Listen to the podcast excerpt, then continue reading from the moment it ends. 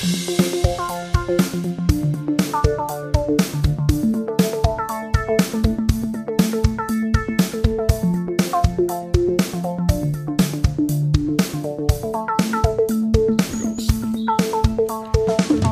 willkommen zu unserer äh, besonderen Podcast-Folge, äh, die Beleuchteten Brüder podcasten Open Air. Wir sehen, sehen uns gerade, jetzt in dieser Sekunde kann ich dich angucken. Hallo lieber Benny. Hi, Na? Habe gerade überlegt, wir haben die Kerzen vergessen. Es wird ist schon sehr schummrig. Es wird noch ein wir, haben dunkler. ja, wir haben den Laptop als Lichtquelle. Denn wir sind die beleuchteten Brüder. Genau. Ich kann es ein bisschen heller machen. Oh, das ist auch ein bisschen unangenehm. Das ist ein bisschen unangenehm. Wir machen Ja. das wir ein bisschen tiefer. ich hoffe, dass ihr die äh, Abendvögel und die Abendstimmung auch noch ein bisschen auf der Aufnahme hören könnt. Vielleicht sind wir eine Sekunde ist nicht die Vögel, ich meine uns. Man hört. Ja, ich glaube, das hört man. Ich glaube, das hört man. Ich weiß nicht, was das für ein Effekt ist, wenn man das jetzt so auf dem Kopfhörer hört und äh, zwei, zwei Männern bei dem Reden zuhört und währenddessen man die ganze Zeit Vogelgezwitscher hört. Ich hoffe, Man schläft sofort ein. ich hoffe, man zum Straßenverkehr. Oh, ist das angenehm. Puh, tot. Alle. Äh, nee, äh, ich hoffe, dass das ein, ein, eine angenehme Atmosphäre ist. Wir sitzen hier in deinem Garten. Äh, es ist äh, der 23.06. Dienstagabend, äh, halb elf, kurz nach halb elf abends. Also wir sind ziemlich weit in der Vergangenheit, wenn ihr diese Folge jetzt hört. Das ist aber auch ein bisschen der Tatsache geschuldet, dass ich nächste Woche im Urlaub bin und wir deswegen vorproduzieren müssen. Also Richtig. wir sind äh, noch weniger aktuell als in der letzten Folge wo wir ja schon gesagt haben, dass vielleicht schlimme Dinge in der Zwischenzeit passieren, passiert sein könnten, die wir jetzt nicht besprechen können. Das ist jetzt weiterhin genauso. Das Schlimmste, was aktuell war oder vielleicht überhaupt die größte News war, dass Donald Trump äh, ziemlich ziemlich wütend war, weil nicht so viele Leute zu seiner zu seiner Rallye da gekommen sind. Koreaner, TikTok-Leute ihm die Tickets weggekauft Ganz genau, die K-Pop-Fans. Nee, die haben nicht, äh, die haben, nein, Haben sie nein, reserviert. die haben sie reserviert und haben dadurch den Anschein erweckt, dass wohl bis zu eine Million Leute gerne Tickets gehabt hätten. Richtig, und er hat das geglaubt. Er hat es ja auch weit verbreitet und äh, gleichzeitig äh, ist es wohl aber auch so, dass viele Leute, die Tickets gekauft haben, wahrscheinlich wegen Corona nicht gekommen sind. Ja. Oder weil sie auch gehört haben, oh Gott, da kommen eine Million Leute möglicherweise hin, das ist mir zu viel. Ist das eigentlich normal, dass man dafür Tickets kauft? Ich glaube schon. Also wenn hier So jetzt irgendwie Angela Merkel kommt, dann muss ich keine Tickets kaufen. Nee, aber da ist ja auch nicht so viel, äh, das, das Thema Wahlkampfspende nicht Ja. so, ein, so ein großes Thema. Das stimmt. Hm. Ähm, Das bevor, war du, eine- bevor du als, ja, und, und, und Schlachterei Tönnies versinkt im Chaos, wobei man ja gar nicht genau weiß, wer die Schuld trägt, das war auch noch so eine fette News, aber darüber haben wir nicht berichtet und wir werden das jetzt auch nicht nachholen an dieser Stelle. Bevor du erzählst, was du nächste Woche in deinem Urlaub machst, du hast ihn jetzt hier schon so angeteased, möchte ich noch mal kurz auf diese Open-Air-Situation hinweisen, denn es ist nicht nur das erste Mal, dass wir draußen sind, es ist auch ein sinnvoller Anlass, denn wir befinden uns in diesem schönen Sweet Spot des Sommers, in dem es extrem lange hell bleibt und eigentlich gar nicht so richtig dunkel wird. Ja, wir sind kurz nach der, nach der Sommersonnen, nee, Wintersonnenwende ist das, ne? Ist es Sommersonnenwende? Ich glaube ja. Die Sommersonnenwende ist im Sommer und die Wintersonnenwende ist im Winter. Ich dachte, es wäre umgekehrt, weil es dann im Winter Richtung Sommer sich wendet und im Sommer sich Richtung Winter wendet, weil es Mhm. Aber es wendet sich ja im Sommer Richtung Winter, deswegen ist es die Das Sommersonnenwende. ist die Sommersonnenwende. gen Okay, Winter. die haben wir jetzt vorgestern hinter uns gebracht. Da war die längste Nacht des Jahres. Äh, der längste Tag, 17 Stunden habe ich gelernt, dauert so ein Ja. Tag in Deutschland dann zu dem Zeitpunkt. Deswegen steht auch immer in den Wetter-Apps dann 17 Stunden Sonne. Ich wäre sehr gerne mal einmal in Schweden zu diesem Anlass, zum Mitsommerfest. Glaub, Wo das es gar nicht dunkel wird, ja, ne? Ja, das ist bestimmt ziemlich beeindruckend. Schon gut. Das kann man überhaupt, die, die nördlichen Länder sind immer eine Reise wert. Was man Schweden? Äh, ja, aber es ist sehr lange her. Ähm, mehrfach sogar. Hm. Zwei, dreimal. Mit meinem guten alten Freund Axel, Oh ja, den kenne ich auch. dessen Eltern dort ein Haus hatten. Gut. Sehr gut. Ja, Schweden schön. Ich bin auch viel durch Südschweden gefahren, mal in einem Urlaub.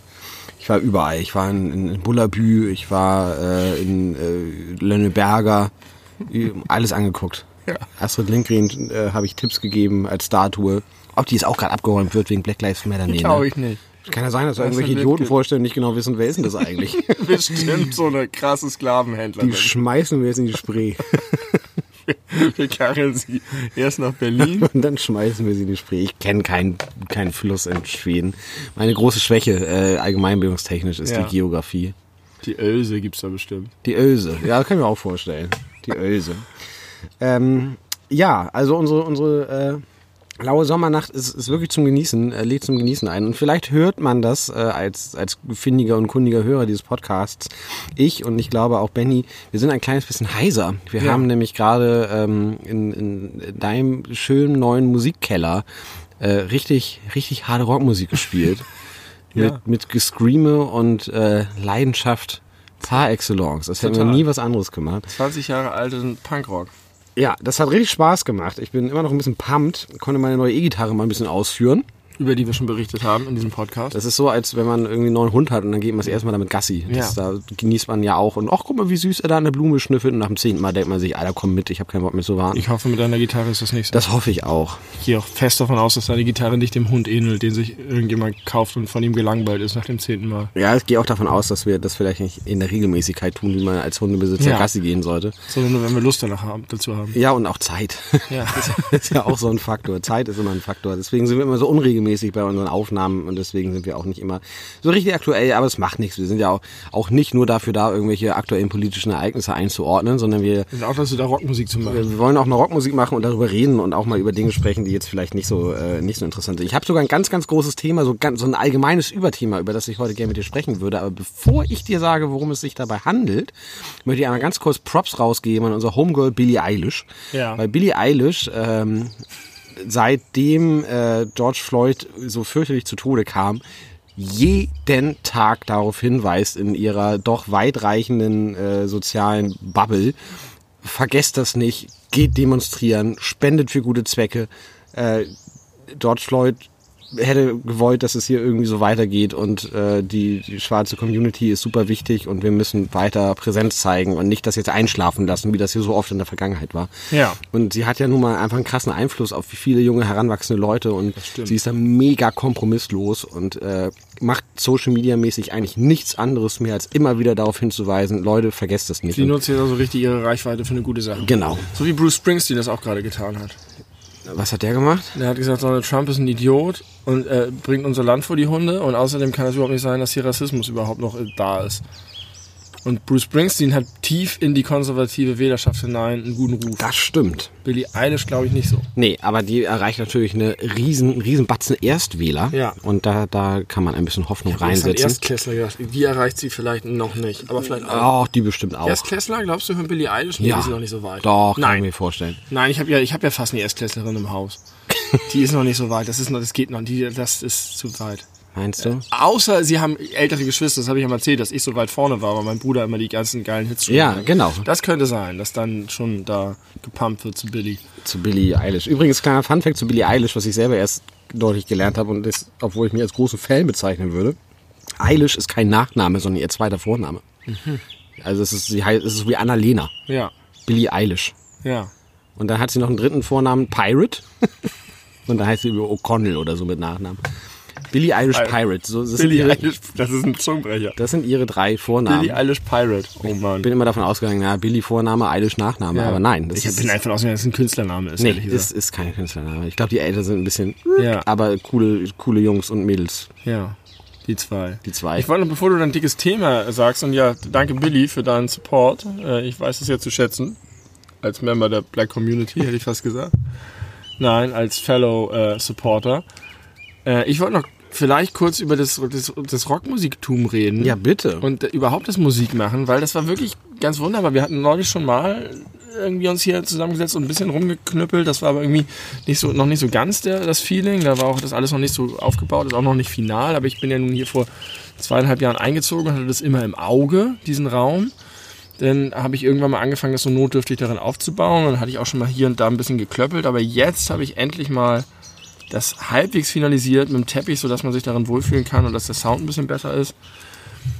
Und das war schon eine andere Nummer irgendwie. Und das hat mir vor allen Dingen ein bisschen die Augen geöffnet, wa- was das für die Zukunft bedeuten kann. Und das, das Musikmachen, das ich seit ich, keine Ahnung, 16 bin, eigentlich durchgängig gemacht habe, bis vor vielleicht vier Jahren, mit kurzen Unterbrechungen, dass einem das schon irgendwie ein bisschen abgeht, wenn man das nicht macht. Und du hast ja auch sehr viel Zeit deines Lebens immer Musik gemacht. ja, aber Nur für dich alleine, aber auch in Bands. Ja, aber da ist es deutlich länger her noch, dass es aufgehört hat. Das hat ja, ich sag mal zumindest mit der Regelmäßigkeit vor locker 13 Jahren aufgehört. Und dass ich mit anderen Menschen zusammen Musik mache, das kam ganz, ganz, ganz selten nur noch vor. Und wenn, dann warst du dabei. Ja. Aber wir haben kurioserweise, wir haben zwar mal Musik gemacht, du bist mal irgendwie bei uns eingesprungen bei meiner Schülerband, wenn, wenn irgendwie unser Schlagzeuger nicht da war.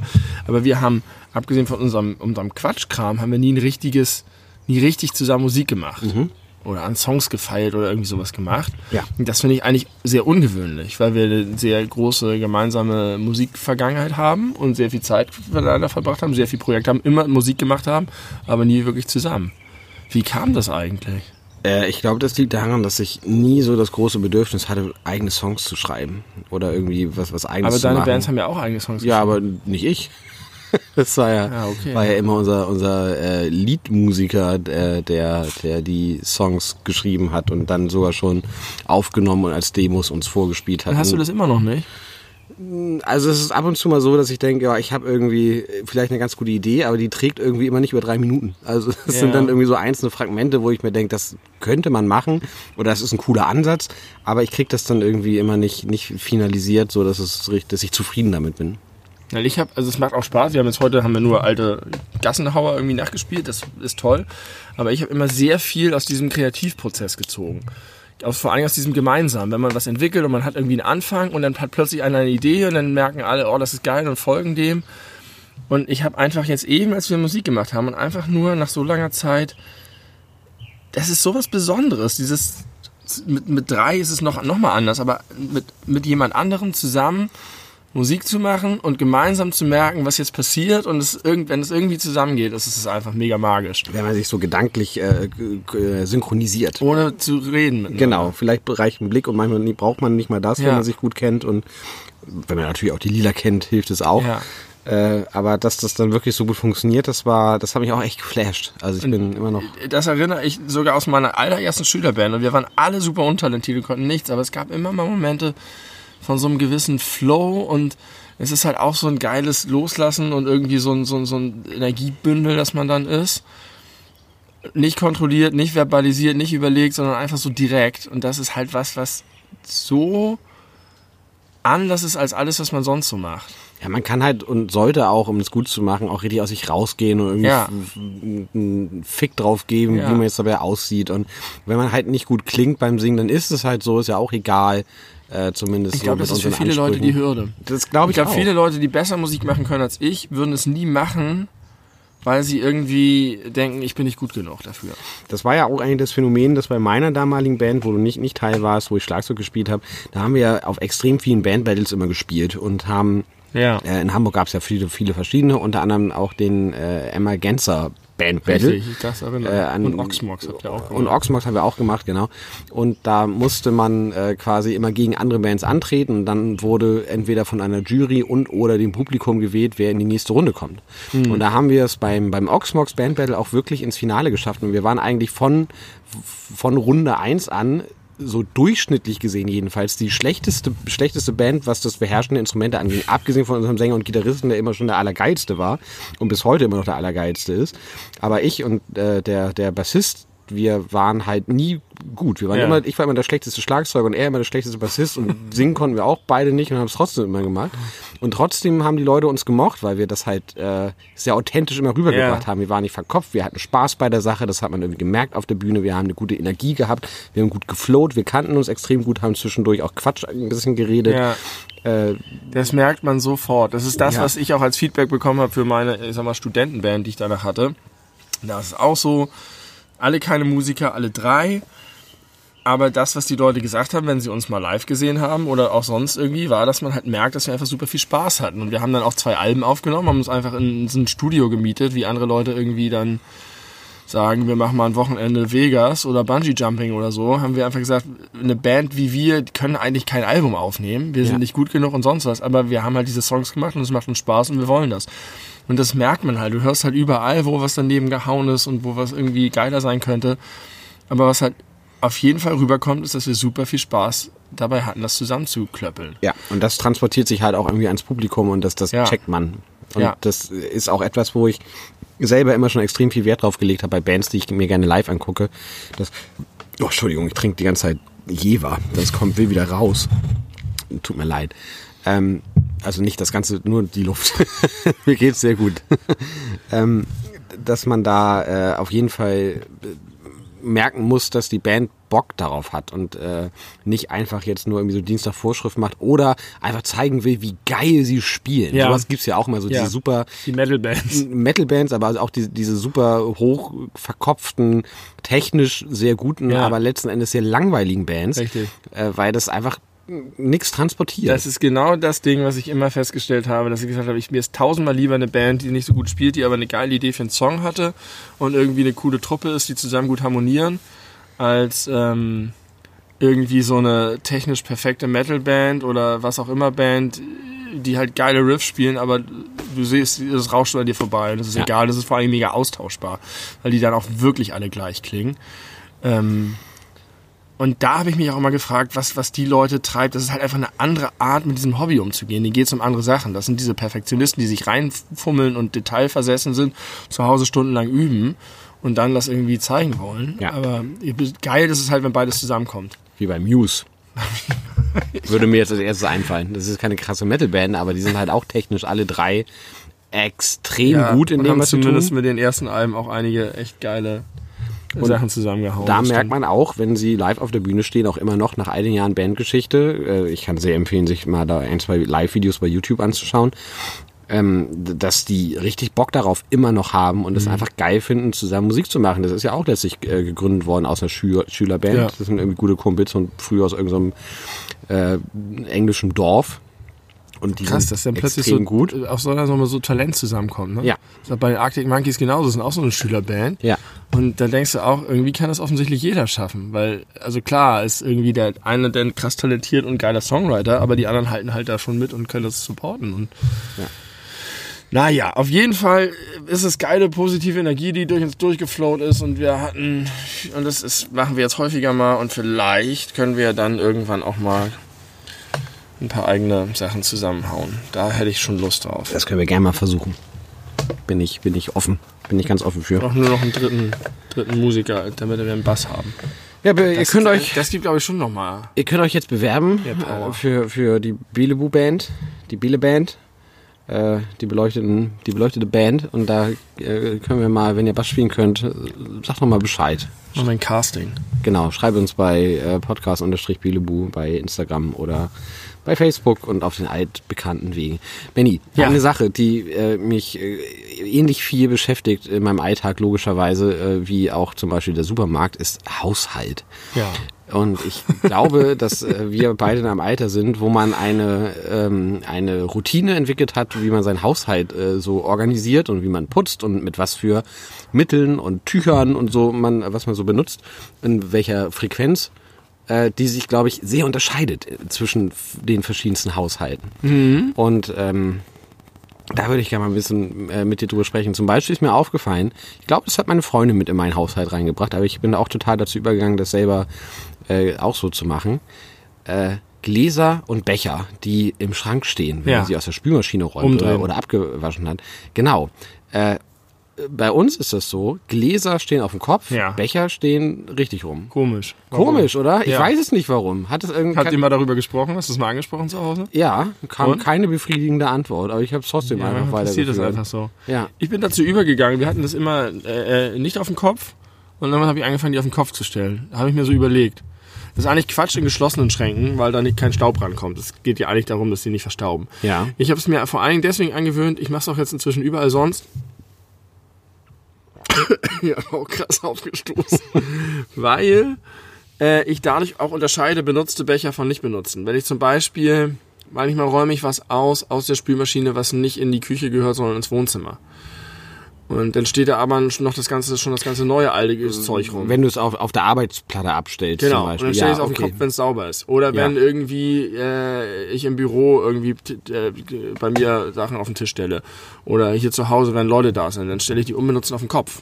Dann weiß jeder gleich, dass es unbenutzt. Das ergibt Sinn. Aber dass man sie auf den Kopf in den Schrank stellt, ist eigentlich echt Unsinn. Und vor allem, glaube ich, ist es sogar fast ein bisschen kontraindiziert, weil man ja, äh, wenn man die frisch aus der Geschirrspülmaschine nimmt, sie ja nicht immer hundertprozentig getrocknet sind. Das stimmt. Das ist ein Problem. Ja, deswegen möchte ich Ja. jetzt, ich glaube, ich möchte ab jetzt einführen, dass ich sie, dass, Ja, richtig rum. dass sie richtig rumgestellt werden. Das Mhm. habe ich in meiner alten Wohnung auch gehabt. Äh, ich, das, das ist ein ganz, ganz selten ein Problem. Und dann mache ich manchmal das so, dass ich es irgendwo so äh, auf die Spüle stelle, dass es schräg stellt, damit das noch trocknen kann. Äh, oder ich wische nochmal. Das ist tatsächlich ein Problem mit der Feuchtigkeit. Ja. Aber komisch, dass, sich, Wahrscheinlich dass, sich sowas so, Problem. dass sich sowas so einschleicht und dann macht man das einfach unkommentiert und ohne sich darüber Gedanken zu machen. Ja, aber ich, man ändert auch seine Praktiken. Ich habe zum Beispiel jahrelang immer diese, diese Spülmaschinen-Dinger benutzt, diese Beutel. Erst die normalen Tabs, die man aufreißt und das Plastikfolie wegschmeißt. Dann die Dinger, wo man, wo sich die Folie gleich mit auflöst. Ja. Und irgendwann hat mir irgendjemand erzählt, das Beste für die Spülmaschine und die Umwelt und dein Portemonnaie und alles ist einfach nur Pulver zu nehmen und selber Klarspüler und Salz einfach nachzufüllen. Und seitdem mache ich das. Das habe ich einfach ko- komplett meinen Habit umgestellt. Einfach so auf Basis von irgendeinem Typen, der mir das erzählt hat. Willst du jetzt sagen, dass man Klarspüler und Salz sich sparen könnte, wenn man diese Tabs benutzt? Auf jeden Fall. Krass. Wirklich? Wir Ja. benutzen immer alles. Nee, braucht ihr glaube ich nicht. Overkill? Ist das Ja. ein Klarspüler? Das ist ja alles mit drin. Overkill? Ah ja. Aber es ist wohl auch noch andere Sachen mit drin, die eventuell gar nicht so gut für die Maschine sind und es ist super viel teurer und es bringt gar nichts. Und ich hab, äh, bin super happy jetzt. Ich finde das irgendwie auch geil. Dann sagt mir die Maschine, hey, du brauchst Salz, dann kumpel ich da das Salz rein und das ist schön. Ja, das sagt, sagt sie mir auch und dann kriegt sie das und sie kriegt auch trotzdem die Tabs gefüttert. Ja, das, aber dann kannst du tatsächlich auf Pulver umsteigen, ist viel günstiger. Und das ist auch geil. Ich mag das, den Beutel aufzuschneiden und das dann so ksch- und dieses Fach. Ich finde diese ganzen Fächer geil. Dann lernt man das auch mal. diese, diese Tabs kannst du auch einfach in den Maschinenbauch schmeißen. Ja. Ist ja egal, die kannst du irgendwo reindonnern. Und jetzt kann ich meine drei Fächer einmal befüllen. Das ist irgendwie. Ich finde es mal beeindruckend, dass das immer alles weg ist, wenn, wenn die fertig ist. Einfach. Ja. Und, und das Ding ist offen, standardmäßig. Also man macht es ja zu mit einem Tab drin und wenn die Maschine durchgelaufen ist, ist das Fach offen. Richtig. Wie von Zauberhand. Ja. Verrückt. Das ist irgendwie auch so ein Ding. Äh, die sollen sich ja nach und nach auflösen, eigentlich, die Tabs, aber das funktioniert irgendwie nicht so ganz. Es gibt da eine richtige Wissenschaft drüber und ich habe jetzt einfach mir einen Weg genommen und den beschreite ich jetzt. Aber du hast das jetzt nicht fact gecheckt. Habe ich nicht fact gecheckt. Aber es klang super plausibel und es ist auch jemand, den ich in diesen Dingen vertraue. Props geht raus an dich. Alles klar. Und Thema Haushalt wollte ich eh mit dir darüber reden, weil mich das immer sehr beschäftigt, sind Bettlaken und Bettbezüge. Oh ja, spannend. Ja, ne? Sehr, ja, wirklich. Ich hasse Bettlaken. Ich hasse es, die drauf zu machen. Es ist die größte Scheiße. Und wir haben auch noch, weil wir Kinder haben, diese Molton-Tücher drunter. Kennst du die? ja. Die noch so Spanngurte haben, Ja, die man um die Matratze ja, macht. ja, ja, und die dann immer an den, an den Seiten der Matratze aber so äh, konkav sich einziehen. So dass man immer denkt, so, ah, ist nicht so geil, dass den Rand ist jetzt ohne das bedeckt. So, hm, ist so ein bisschen unbefriedigend. Und dann, wenn man das hat, muss man diese Laken drüber machen, über diese großen Matratzen. Und wir haben oben auch nicht die Möglichkeit, um das Bett rumzugehen. Das heißt, ich muss auf dem Bett stehend die drüber Ja, ziehen. das ist schlecht. Mit dem Spannbett lag Ja. nämlich an, ne? Ja. I hate it. Wenn man nicht rumgehen kann, ist Oh, scheiße. und, und ich kann auch immer nicht so richtig ausmachen, was die lange und die kurze Seite ist. nee, das kann man auch äh, bei bestimmten Bettausmaßen äh, Ausmaßen nicht. Ich habe Die ziehen sich so zusammen. Genau. Dann sieht man das nicht. Wir haben 1,80 mal 2 Meter. Das ist ja, Ja. eine relativ Ja. ähnlich lange Distanz. Das ist immer so ein bisschen Glückssache. Richtig. Und wenn du dann die falsche hast, dann musst du da wieder zurückhühnern und es nervt und dann, dann Nee, man kann es auch mit Gewalt dann trotzdem ja, rüberziehen. meistens geht es. Aber ich habe auch schon mal ein Loch dabei reingerissen in das Spannbecklagen. Ich mag das einfach gar nicht. Gar nicht. Und bei Bettbezügen, die sind, das ist okay, die zu beziehen. Aber da gibt es immer, und ich verstehe nicht, wie das irgendeinen Produkttest überstehen konnte, die Dinger, die weder Knöpfe noch Reißverschlüsse haben. Die oben aber auf sind. aber gibt's das nicht nur für Kissen? Gibt's das auch für Decken? auch für Decken. Ah ja, okay. Das ist das Letzte. Die, die, die haben so, ein, so, ein, so eine Umklappe mhm, ja. und es wurstet sich auf jeden Fall immer raus und man muss dreimal nachts aufstehen, die beiden Enden nehmen und es wieder so von oben stehen zurechtrütteln, damit sich die gleichmäßig im Bettbezug. Denn das Schlimmste ist, wenn du im Bett liegst und du hast oben nur diesen Lappen. der, der, der so, Ja. der ungefüllt ist und dann, dann manchmal versuche, denke ich, und ich, man scheitert immer. Es ist so wie wenn man abends pi- pinkeln muss und denkt, ach, ich halte bis morgen durch. Das ist nie eine gute Idee. Manchmal denke ich, ah, ich ziehe jetzt einfach das so weit hoch, dass die Decke unter meinem Kinn ist und dann gehen aber unten die Füße raus. Richtig. Aber die Füße müssen sowieso unten rauskommen. Ja? Ja, immer. Nee. Immer. Füße unter Decke geht gar nicht. Nur so Na, die wenn's ersten, warm ist, ist doof, die ersten 20 Minuten oder so. Hast du nie kalte Füße? Ich, äh, ja, wenn es kalt ist, habe ich auch mal kühle Füße, aber das kann ich deutlich besser ertragen als zu warme Füße. Ja, Viel schwitzige besser. Füße sind blöd, das stimmt. Aber habe ich, ich Das puckert immer so. Aber du, du redest hier mit einem, mit einem absoluten Bettbeziehprofi. Ich habe ein Drittel meiner Arbeitszeit, äh, meines Arbeitslebens mit Bettenbeziehen verbracht. In der, in der Krankenpflege ist das ein wesentlicher aber das sind keine Faktor. Spannbecklaken da, oder? Äh, manche Stationen hatten Spannbettlaken. Als ich mein, mein freiwilliges soziales Jahr gemacht habe, hatte ich ab und zu die Aufgabe, los, geh mal durch alle Zimmer und mach alle Betten. Die hatten Gott sei Dank Spannbettlaken. Ja, ist aber auch viel besser als das andere. ja äh, und nein. Für wenn Patienten aufstehen können, ist es natürlich viel besser. Ja. Aber es gibt auch mehr als genug Patienten, die nicht aufstehen können. Ja. Und da muss man halt das Bett frisch beziehen, während die Patienten drin liegen. Ja. Und das geht mit Spannbettlaken nahezu gar nicht. Das stimmt. Nahezu gar nicht. Das Also, stimmt. Aber ansonsten, äh, hast du es denn auch so richtig hotelmäßig gemacht, dass die super glatt waren? da habe ich Wert drauf gelegt. Ja. Das kriege ich nicht hin. Ich bin so ein, ich, ich, es gibt so Sachen, die kann ich nicht. Zum Beispiel auch Klamotten zusammenlegen.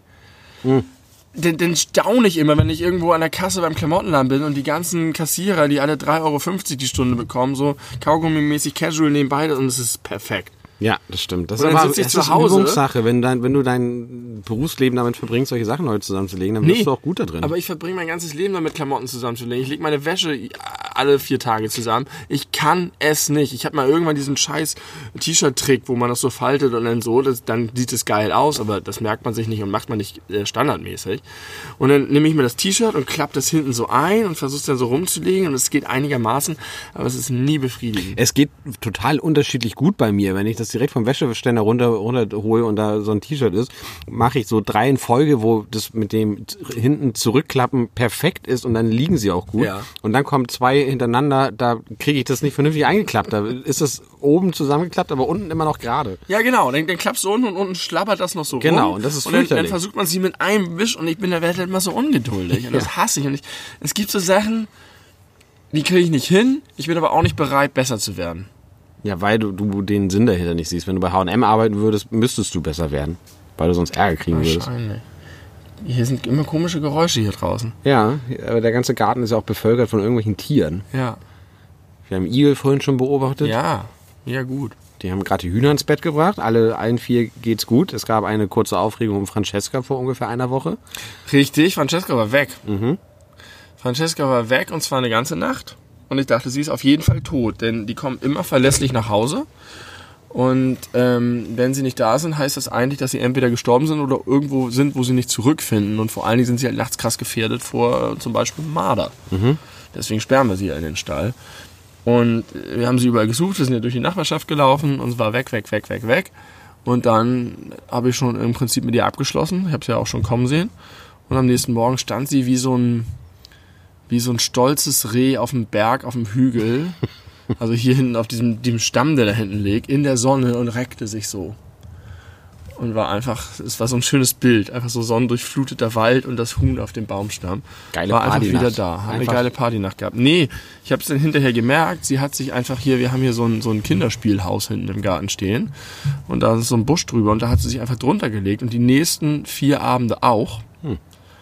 Und ich habe den Eindruck, dass sie einfach im Stall, selbst wenn noch coole Spots offen sind, sie von den anderen Hühnern aus den coolen Spots weggedisst wird, bis sie einfach auf dem Boden unterm Kackebrett sitzen muss und einfach gesagt hat, lieber lass mich vom Marder fressen, als noch eine Nacht mit euch Arschlöchern hier im Stall zu verbringen.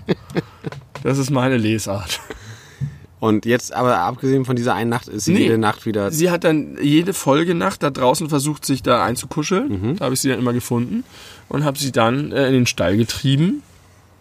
Und in den letzten Tagen hängt sie mehr mit der Gang rum. Vielleicht, Sie ist äh, nicht mehr so isoliert. weil sie jetzt so cool ist, weil sie jetzt die große weite Welt kennengelernt Ja, hat. Und das möglicherweise auch. Welt, die weltgewandte Francesca. Und jetzt will die Elefant ein bisschen hören, was draußen so abgeht nachts. Ja. Ich hatte, ich hatte, erst hatte ich auch den Eindruck, dass es so ein bisschen ist so, ja, zeige ich euch mal, wie ihr, was ihr, was ihr davon habt, wenn ihr mich so ärgert, dann bin ich nämlich weg. Ja. Und die anderen einfach gesagt haben, ist uns doch scheißegal. Und jetzt haben sie aber doch gemerkt. Aber vielleicht haben sie es doch gemerkt, jetzt Das ist einfach, sie. einfach nicht dasselbe, wenn man niemanden zum Anscheißen bei sich zu Hause Ja, im genau. Stall hat. Das kann ich verstehen. Da würde ich auch nicht drauf verzichten wollen, wenn ich Elefant wäre. Ja, das war große Aufregung. Und das war, war schon, war schon, Ja, ich habe ein bisschen mitgefiebert. Du hast mich ja äh, informiert umgehend, ja. dass äh, Francesca weg ist und da habe ich mir auch Sorgen gemacht. Ich war ganz froh, als ich äh, gehört habe, dass sie wieder da ist. ich habe trotzdem gut geschlafen in der Nacht. Das äh, ist auch kein Wunder, ausgehend von unserer letzten Folge, die wir rausgebracht haben, wo du ja auch gesagt hast, dass äh, du eh davon ausgehst, dass sie das Jahr nicht überlebt und Ja. dass sie auch diejenige wäre, wo es dir am wenigsten leid Das stimmt. würde. Aber ich hatte, das stimmt, das ist auch immer noch so, aber ich hatte schon ein bisschen Mitleid, weil ich dachte, wie schrecklich, wenn sie jetzt wirklich irgendwo ist und nicht zurückkommt. dass es einfach eine ganz schlimme Situation für sie ist. Ja, das stimmt. Und da hatte ich schon Mitleid mit ihr. Aber sind denn Hühner so territorial, äh, also dass sie, dass man sie irgendwo aussetzen kann sie finden wir irgendwie zurück? Ist Also- das so wie Tauben oder was? Die waren hier halt schon sechs, sieben Gärten weiter und kommen von alleine immer wieder hier in den Stall. Ja. Ich glaube schon. Cool. Äh, Thema Haushalt. Ja. Zurück zum, Zurück zum Haushalt. zum Haushalt. Äh, Da gibt- das ist ein endloses es Thema. ist ein Endlos-Thema, deswegen äh, Gut, dass wir das mit den Bettlagen geklärt haben. ja, äh, Training. Training hilft und äh, Spannbettlagen, wenn man nicht ums Bett rum kann, ist kacke. Hast du, hast du, hast du verschiedene Sommer- und Winterdecken? Ja. Hast du auch so eine Decke, die man zusammenknöpfen kann? Ja, aber da habe ich nur die Hälfte von, weil ich brauche immer eine eher dünne Decke, auch wenn es kalt ist. Ja. Also ich kann nicht gut unter so richtig dicken Flauschedecken Ja, schlafen. Das, das, da wird mir immer zu heiß. Ähm, also ich habe eine, die man eigentlich zusammenknüpfen sollte, um eine Winterdecke zu kreieren, aber die einzige Variante davon ist meine Winterdecke. Und dann habe ich noch eine dezidierte Sommerdecke, Die dünner ist. die dünner ist, Es gibt auch. Zusammenknöpfdecken, die zwei verschiedene Dicken haben. Wo du eine dicke und eine dünne zusammenknöpfst. Okay.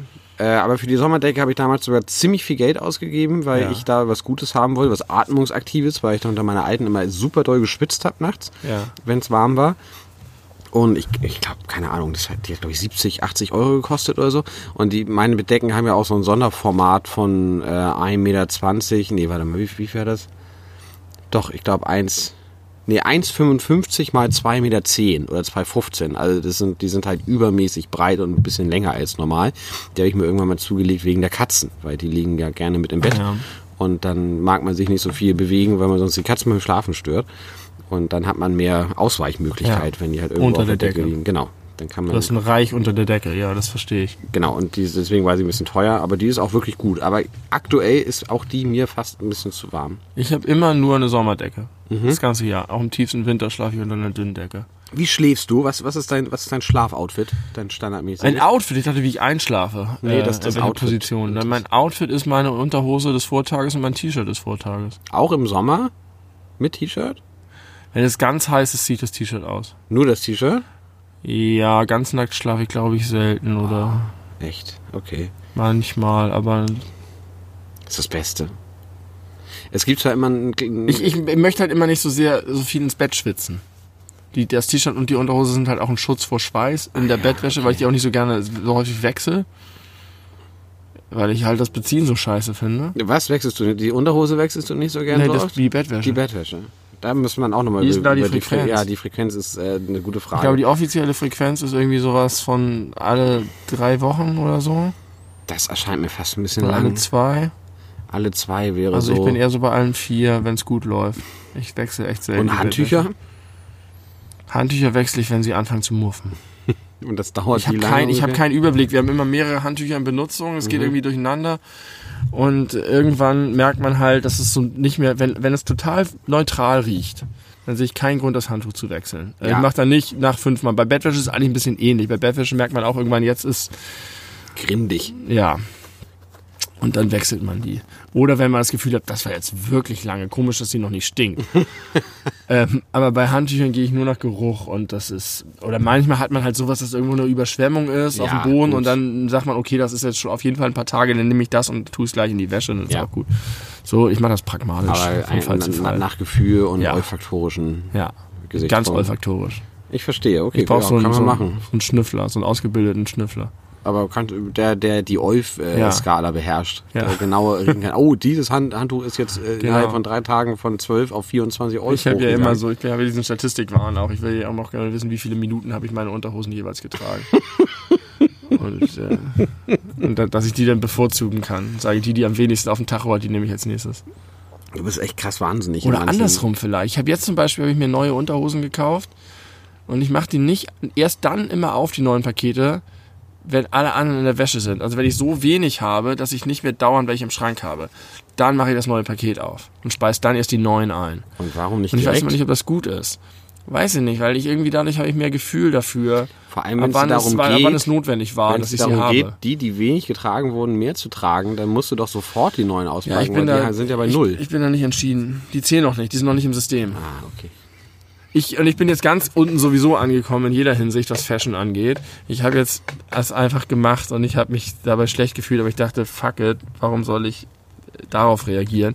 Ich habe mir Socken im Supermarkt gekauft.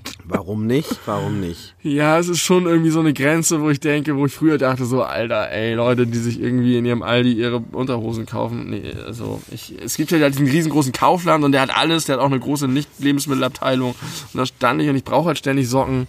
Du weißt, wie meine Socken aussehen. Und da habe ich einfach mir so einen Fünferpack geschnappt. Ja, aber die werden dich auch nicht lange, lange glücklich machen. Das habe ich äh, gemerkt. Ich habe zu Weihnachten von meiner Schwiegermama in Spee, die war kurz vorher in der Türkei. Und, ja, äh, hat die so einen Zehnerpack mitgebracht. ein Zehner, das waren locker 25 Paar, die sie mir weg. Ich habe sie nicht gezählt, aber es war so eine, so eine, so eine Papiertüte voll, ungefähr so diese Größe. Ich zeige gerade eine bestimmte Größe mit meinen Fingern, die vermuten lässt, dass da 25 Paar Socken reinpassen. Und alle, alle so Converse und Puma und, Ja, ja. und, und Calvin Klein, nichts davon stimmt natürlich. Super schlechte Qualität. Die können überhaupt nichts ab und alle sind scheiße. Und alle tragen sich auch ganz unangenehm. Man merkt so richtig, dass Ja, man, dass man die. Plastikscheiße ich weiß nicht, also ich habe schon ja, relativ häufig Löcher in den Socken, aber ich glaube, ich traue halt auch diesen guten Socken nicht, wo du dann irgendwie in, bei, bei Tom Taylor irgendwie so ein paar Socken für 8,95 kaufst.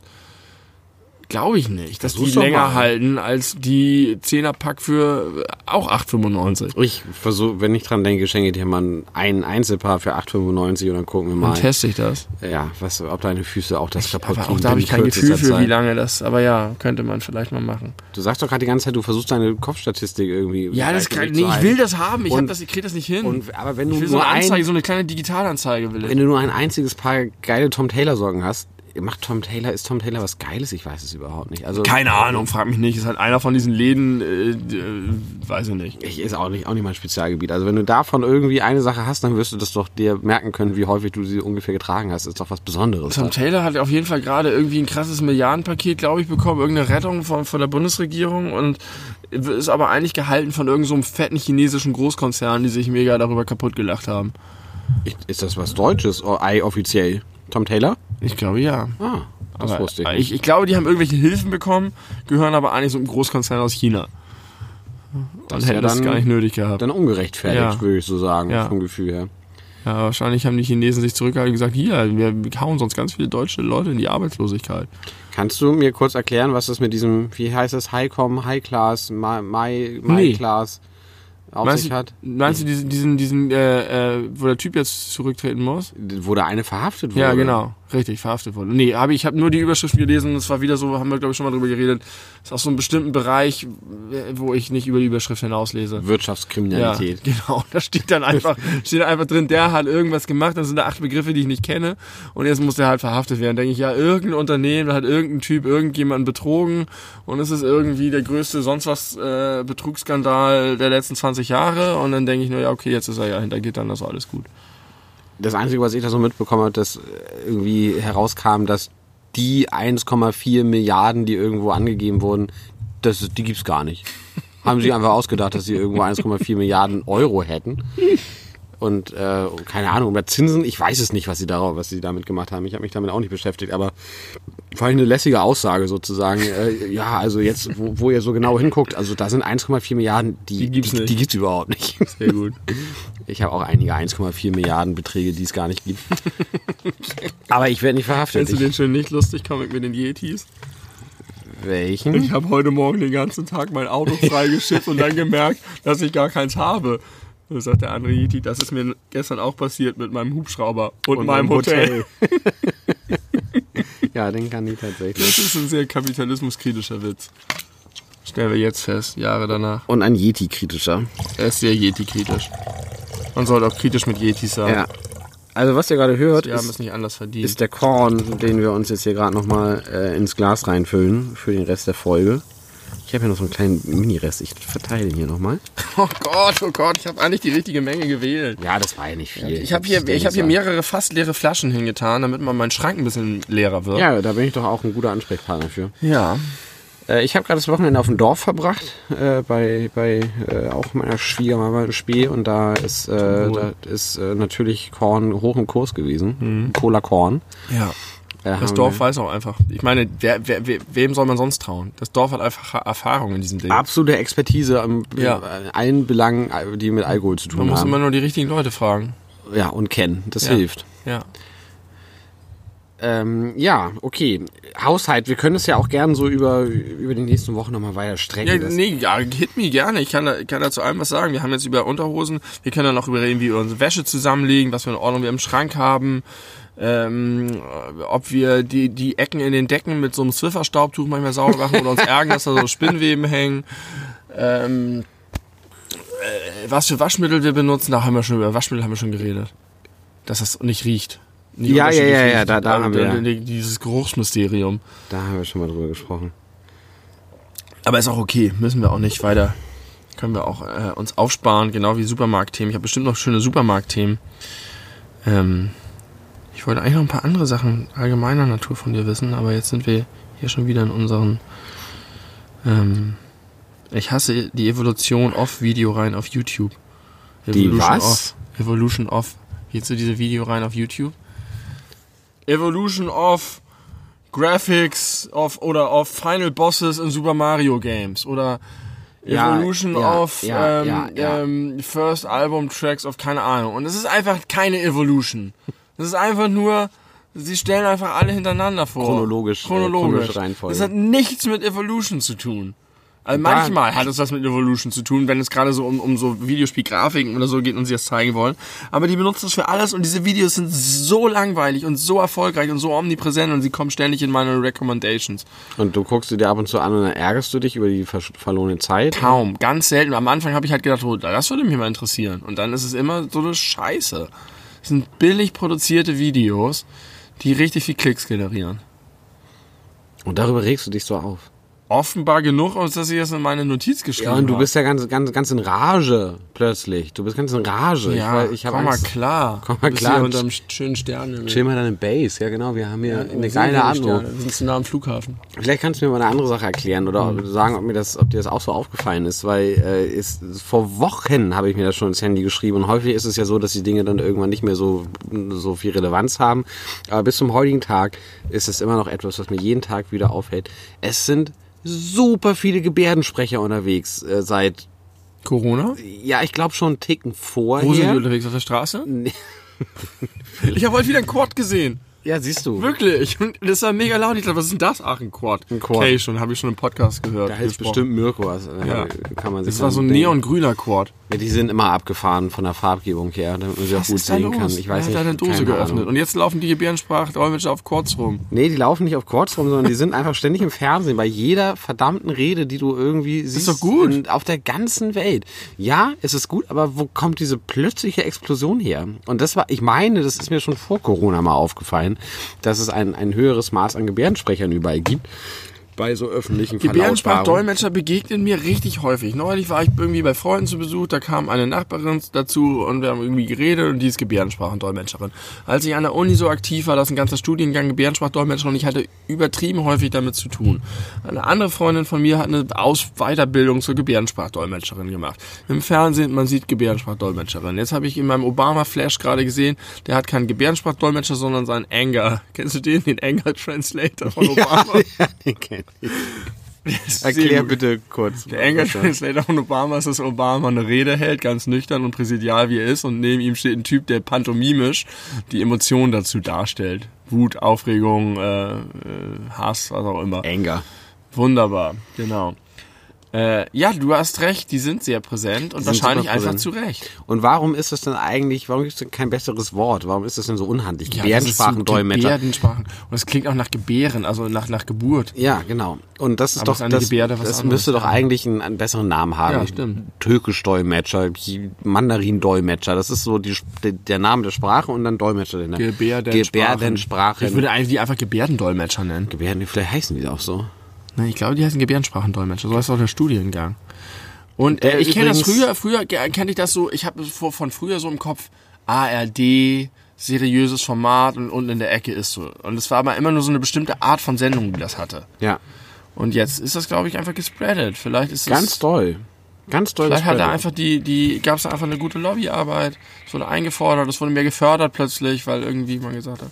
Und wo war keiner? Bei Trumps Rallye in, Nee. in Tulsa. Aber das muss ja auch wirklich witzig aussehen, wenn er zehn Minuten lang einen Gebärdensprachendolmetscher äh, darstellen muss, wie Trump darüber redet, warum er denn in seinen Tippelschritten da diese Rampe runtergegangen ist. Und dass er eigentlich das Wasser mit einer Hand trinkt. Ja, das ist bestimmt super witzig. Äh, ja, das ist mir aufgefallen. Ich finde das, ich find das, find das verrückt. Das Hast du, hast du gelesen, dass Donald Trumps Nichte jetzt auch ein Hassbuch über ihn Ja. schreibt? Ja. habe ich auch gelesen. Ähm, ja, stimmt. Die sind, die, sind wahrscheinlich einfach super wichtig und es ist gut, je mehr Sachen in Gebärdensprachen Dolmetsche übersetzt wird. Vielleicht sollte auch der, unser Podcast mal in Gebärdensprache übersetzt werden. ja, Auf YouTube. Wenn das jemand von euch hört, der das beherrscht. Ich habe gelernt, also zumindest ist das der Stand von vor ungefähr 15 Jahren, äh, Gebärdensprache als Studiengang ist äh, NC-frei. Das heißt, der ist nicht zulassungsbeschränkt. Ja. Wollen wahrscheinlich nicht so viele Leute machen. Oder es gibt sehr viele Plätze, weil der Bedarf so hoch ist.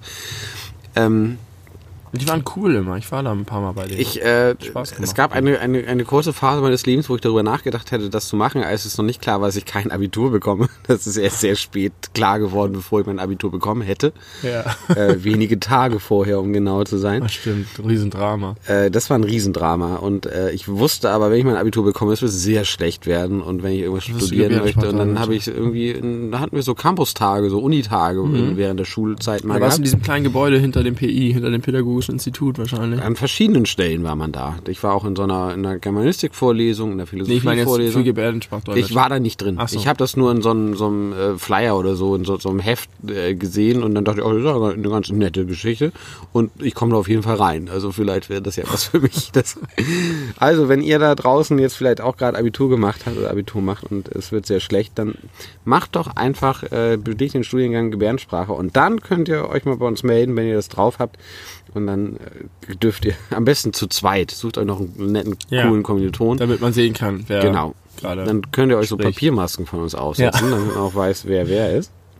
Und dann wird das, äh, wird das eine runde Sache. Dann kommen wir ja auch im Jahr 2020 an, was äh, die Inklusion angeht. ja, wir sind nicht sehr inklusiv. Überhaupt nicht. Man kann uns schlecht hören als Tauber. Ja. Ähm, Die können dich nur unschlecht hören, aber man kann uns halt einfach gar nicht wahrnehmen. Konsumieren, ja. In keinster Form. ja, könnt ihr uns zugucken auf YouTube unseren Ja, Videos. ich meine jetzt diesen Podcast. Es gibt sogar, aber auch schlecht untertitelt. Man kann nur diese autogenerierten Untertitel von YouTube nehmen, die wirklich niemand für irgendwas gebrauchen kann, wo ich mich überfrage, warum sie das überhaupt programmiert haben. Wenn es gar nichts bringt, das ist so wie Babelfisch damals. Die haben so eine Übersetzungsmaschine programmiert, die nicht funktioniert, also die einfach niemandem was bringt. Babelfisch war doch dafür bekannt, dass sie einfach immer wortwörtlich jedes einzelne Wort dann Ja, aber das ist völlig, haben. völlig. Und dann konntest du einen Text nehmen, ihn äh, ins Englische übersetzen und dann wieder zurückführen ins Deutsche und dann immer hin und her und es wurde immer kryptischer und geiler und es war ein, es war ein großer Lacher. Oder dann wechselst du kurz ins Türkische und dann übers Französische zurück ins Deutsche und dann kam, Stimmt gar nichts mehr. der geilste Scheiß dabei raus. Weißt du, warum Babelfisch Babelfisch hieß? Nein.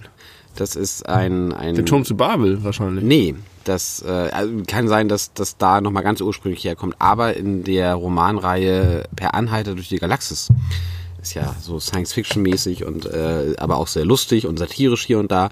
Da gibt es ein kleines Device, was du dir ins Ohr machen kannst Ja. und das äh, nennt sich Babelfisch und wenn du das ins Ah, Ohr machst, bei- dann kannst du fremde Sprachen Der Universalübersetzer. äh, dir direkt Ja, und warum heißt es. Babelfisch? Wegen Turmbau Wegen des, zu Babel. und was für eine geile Geschichte ist bitte eigentlich der Turmbau zu Babel? Das ist einfach die geilste Geschichte. Nee, das ist eine Kackgeschichte. Wieso? Naja, weil das mal wieder Gott als relativ kleinkariert und, und, und äh, Ja, eben. egoman darstellt. Eben. Aber was für eine geile Geschichte sagt es über Sprache und Völkerverständigung aus und Zusammenhalt. Meinst du, jeder von unseren Hörern ist, äh, ist vertraut mit der Geschichte vom Turmbau zu Babel? Ja. Glaube ich nicht. Kann ich mir am besten wenig vorstellen. Ich hab's nur gesagt, weil das die lustigere Antwort ist.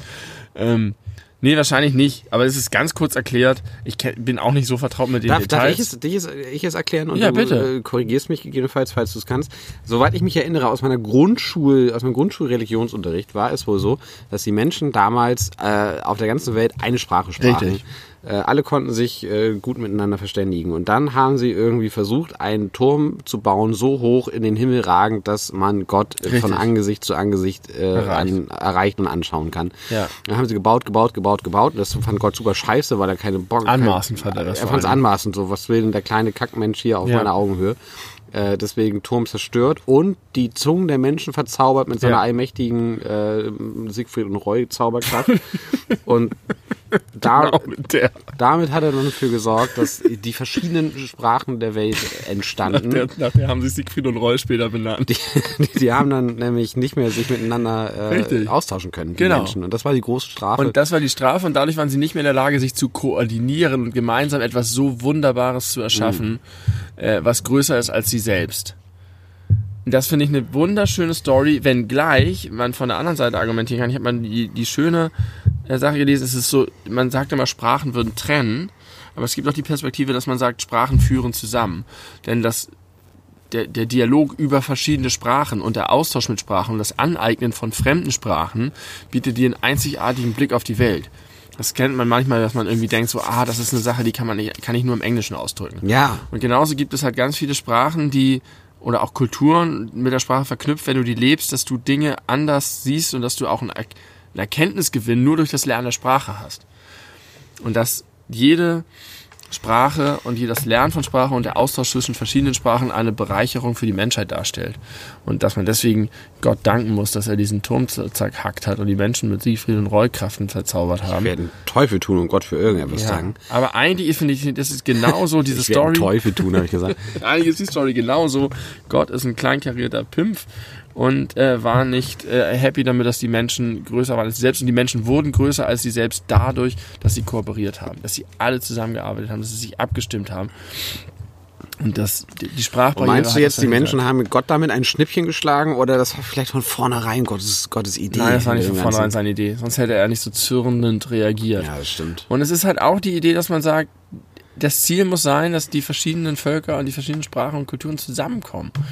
Ja, na klar sollte das und sich Ziel gegen sein. den verdammten Gott verbünden und nicht äh, und sich trennen. Denn eigentlich sind die Erfüllungsgehilfen von dem äh, falschen und tödlichen und teuflischen und kleinkarierten, pimpfigen Gott sind Björn Höcke und seine Mann. Und Björn Höcke trägt, wie wir festgestellt haben, Calvin Klein.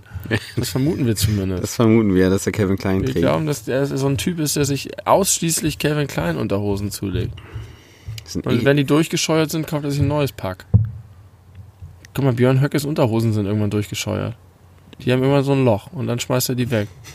Das macht er zu Hause, in seinen Mülleimer, in seinen Hausmüll. ja, Und dann äh, trägt er irgendwann den Beutel mit seiner Calvin Klein Unterhose nach draußen und dann kommt jemand von der Stadt und holt Björn Höckes durchgescheuerte Unterhose ab. Das passiert in der echten Welt. ja, ich weiß nicht, was daran jetzt so herausragend Weiß ich nicht.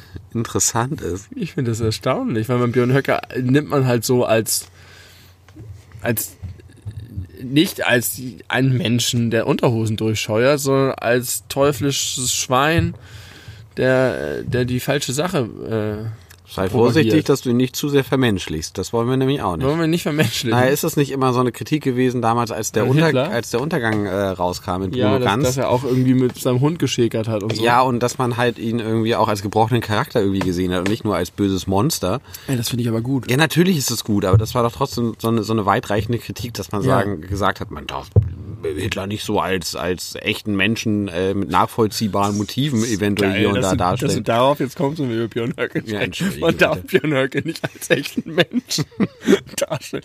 Man muss ihn sich als Monster des Faschismus vorstellen. Genau. Als böse Fratze des hässlichen, hässlichsten Abschaums, den die Menschheit hervorgebracht hat. Ja, so muss man ihn behandeln. So ist- muss man ihn sehen. Würdest du wirklich sagen, also es ist eine, eine reine Interessensfrage, dass Faschismus der größte äh, Abschaum ist? Nee, hast du, was hast du gerade gesagt? Größte irgendwelche Superlative. Abfall, also irgendwas, also das Schlimmste, was die Menschheit jemals äh, so entwickelt hat. Ja, es ist einfach ein Symptom von Menschheit. Es ist eine Seite von Menschheit. Es ist ein Aspekt von Menschheit. Und ein nachvollziehbar. Aber man muss ihn halt, man muss ihn halt bekämpfen. Man muss halt dafür sorgen, dass er klein bleibt. Aber wie? Wie, wie bekämpft man Faschismus am besten? Wenn man jetzt nicht wirklich Das- äh, buchstäblich äh, in den Faustkampf geht. Man bekämpft Faschismus damit, dass man. Ach, da, da muss man jetzt weit ausholen. Natürlich erstmal damit, dass man selber äh, korrekt handelt. Und, und zwar auch als, äh, als Verantwortungs-, als, als äh, Also Antifaschismus durch äh, nicht Faschist sein.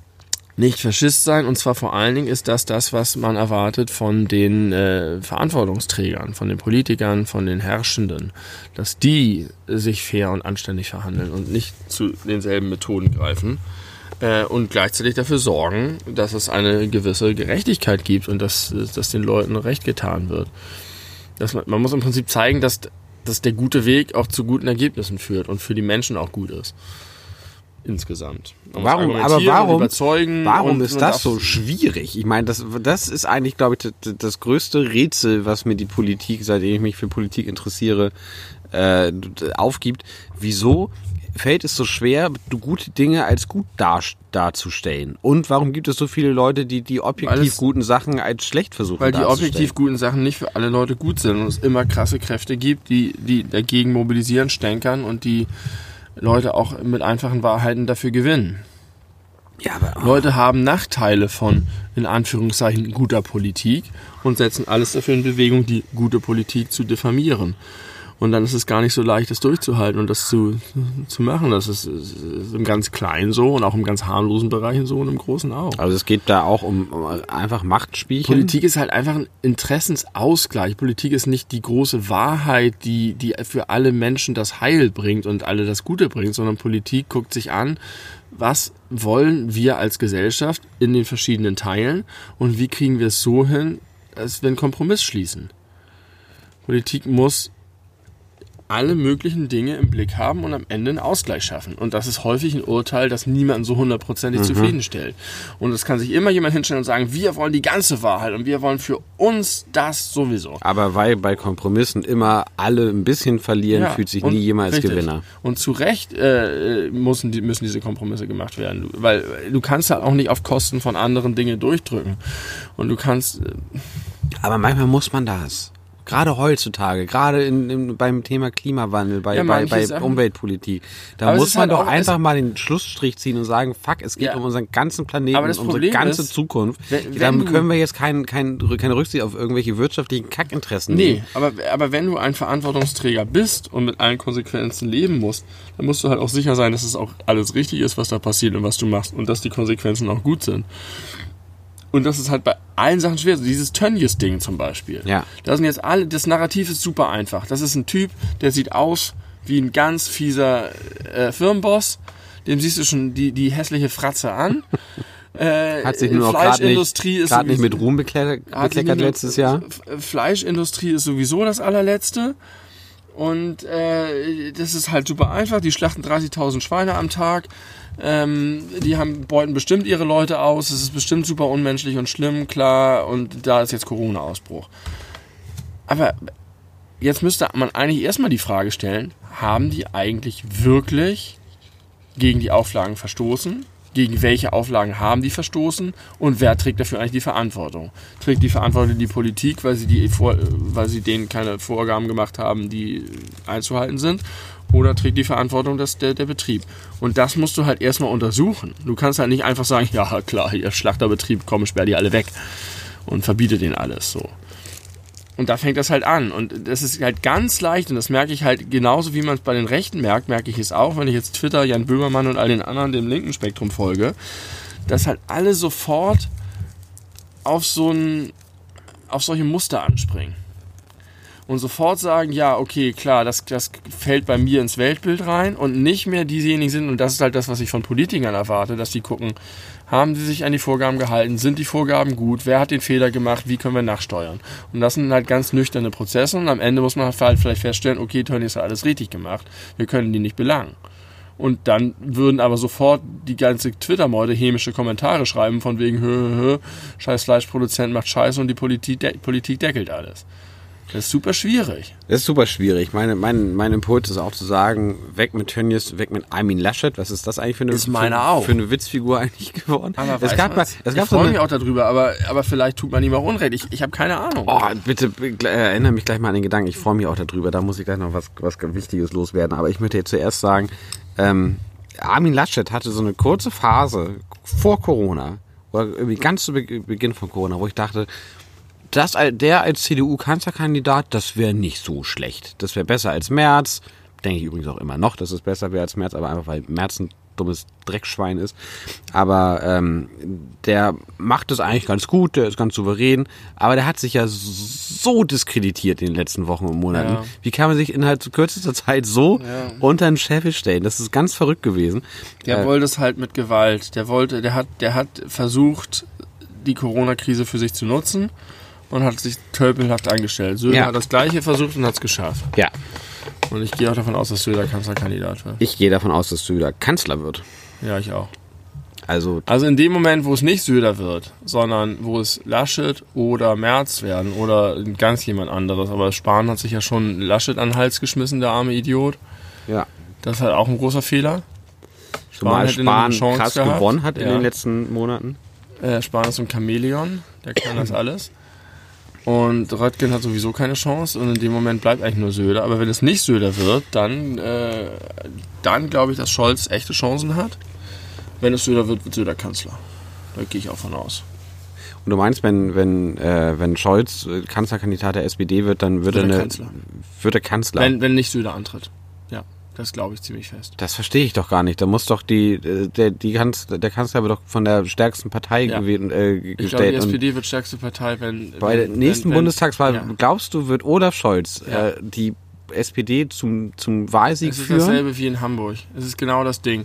In dem Moment, wo, wo, wo Merz oder wo Laschet Kanzlerkandidat wird, werden all die Leute sagen, okay, Scholz trauen wir, also der gesamte Mitte-Konservativbereich wird sagen, wir trauen Scholz eher zu, dieses Land zu führen. Und dann wählen sie die SPD. Glaubst du das sie- wirklich? Glaub dann. Und auf der anderen Seite haben die Leute dann Angst vor Habeck, weil Habeck halt trotzdem, trotz allem niemand zutraut, dass der wirklich auf internationalem Terrain besteht.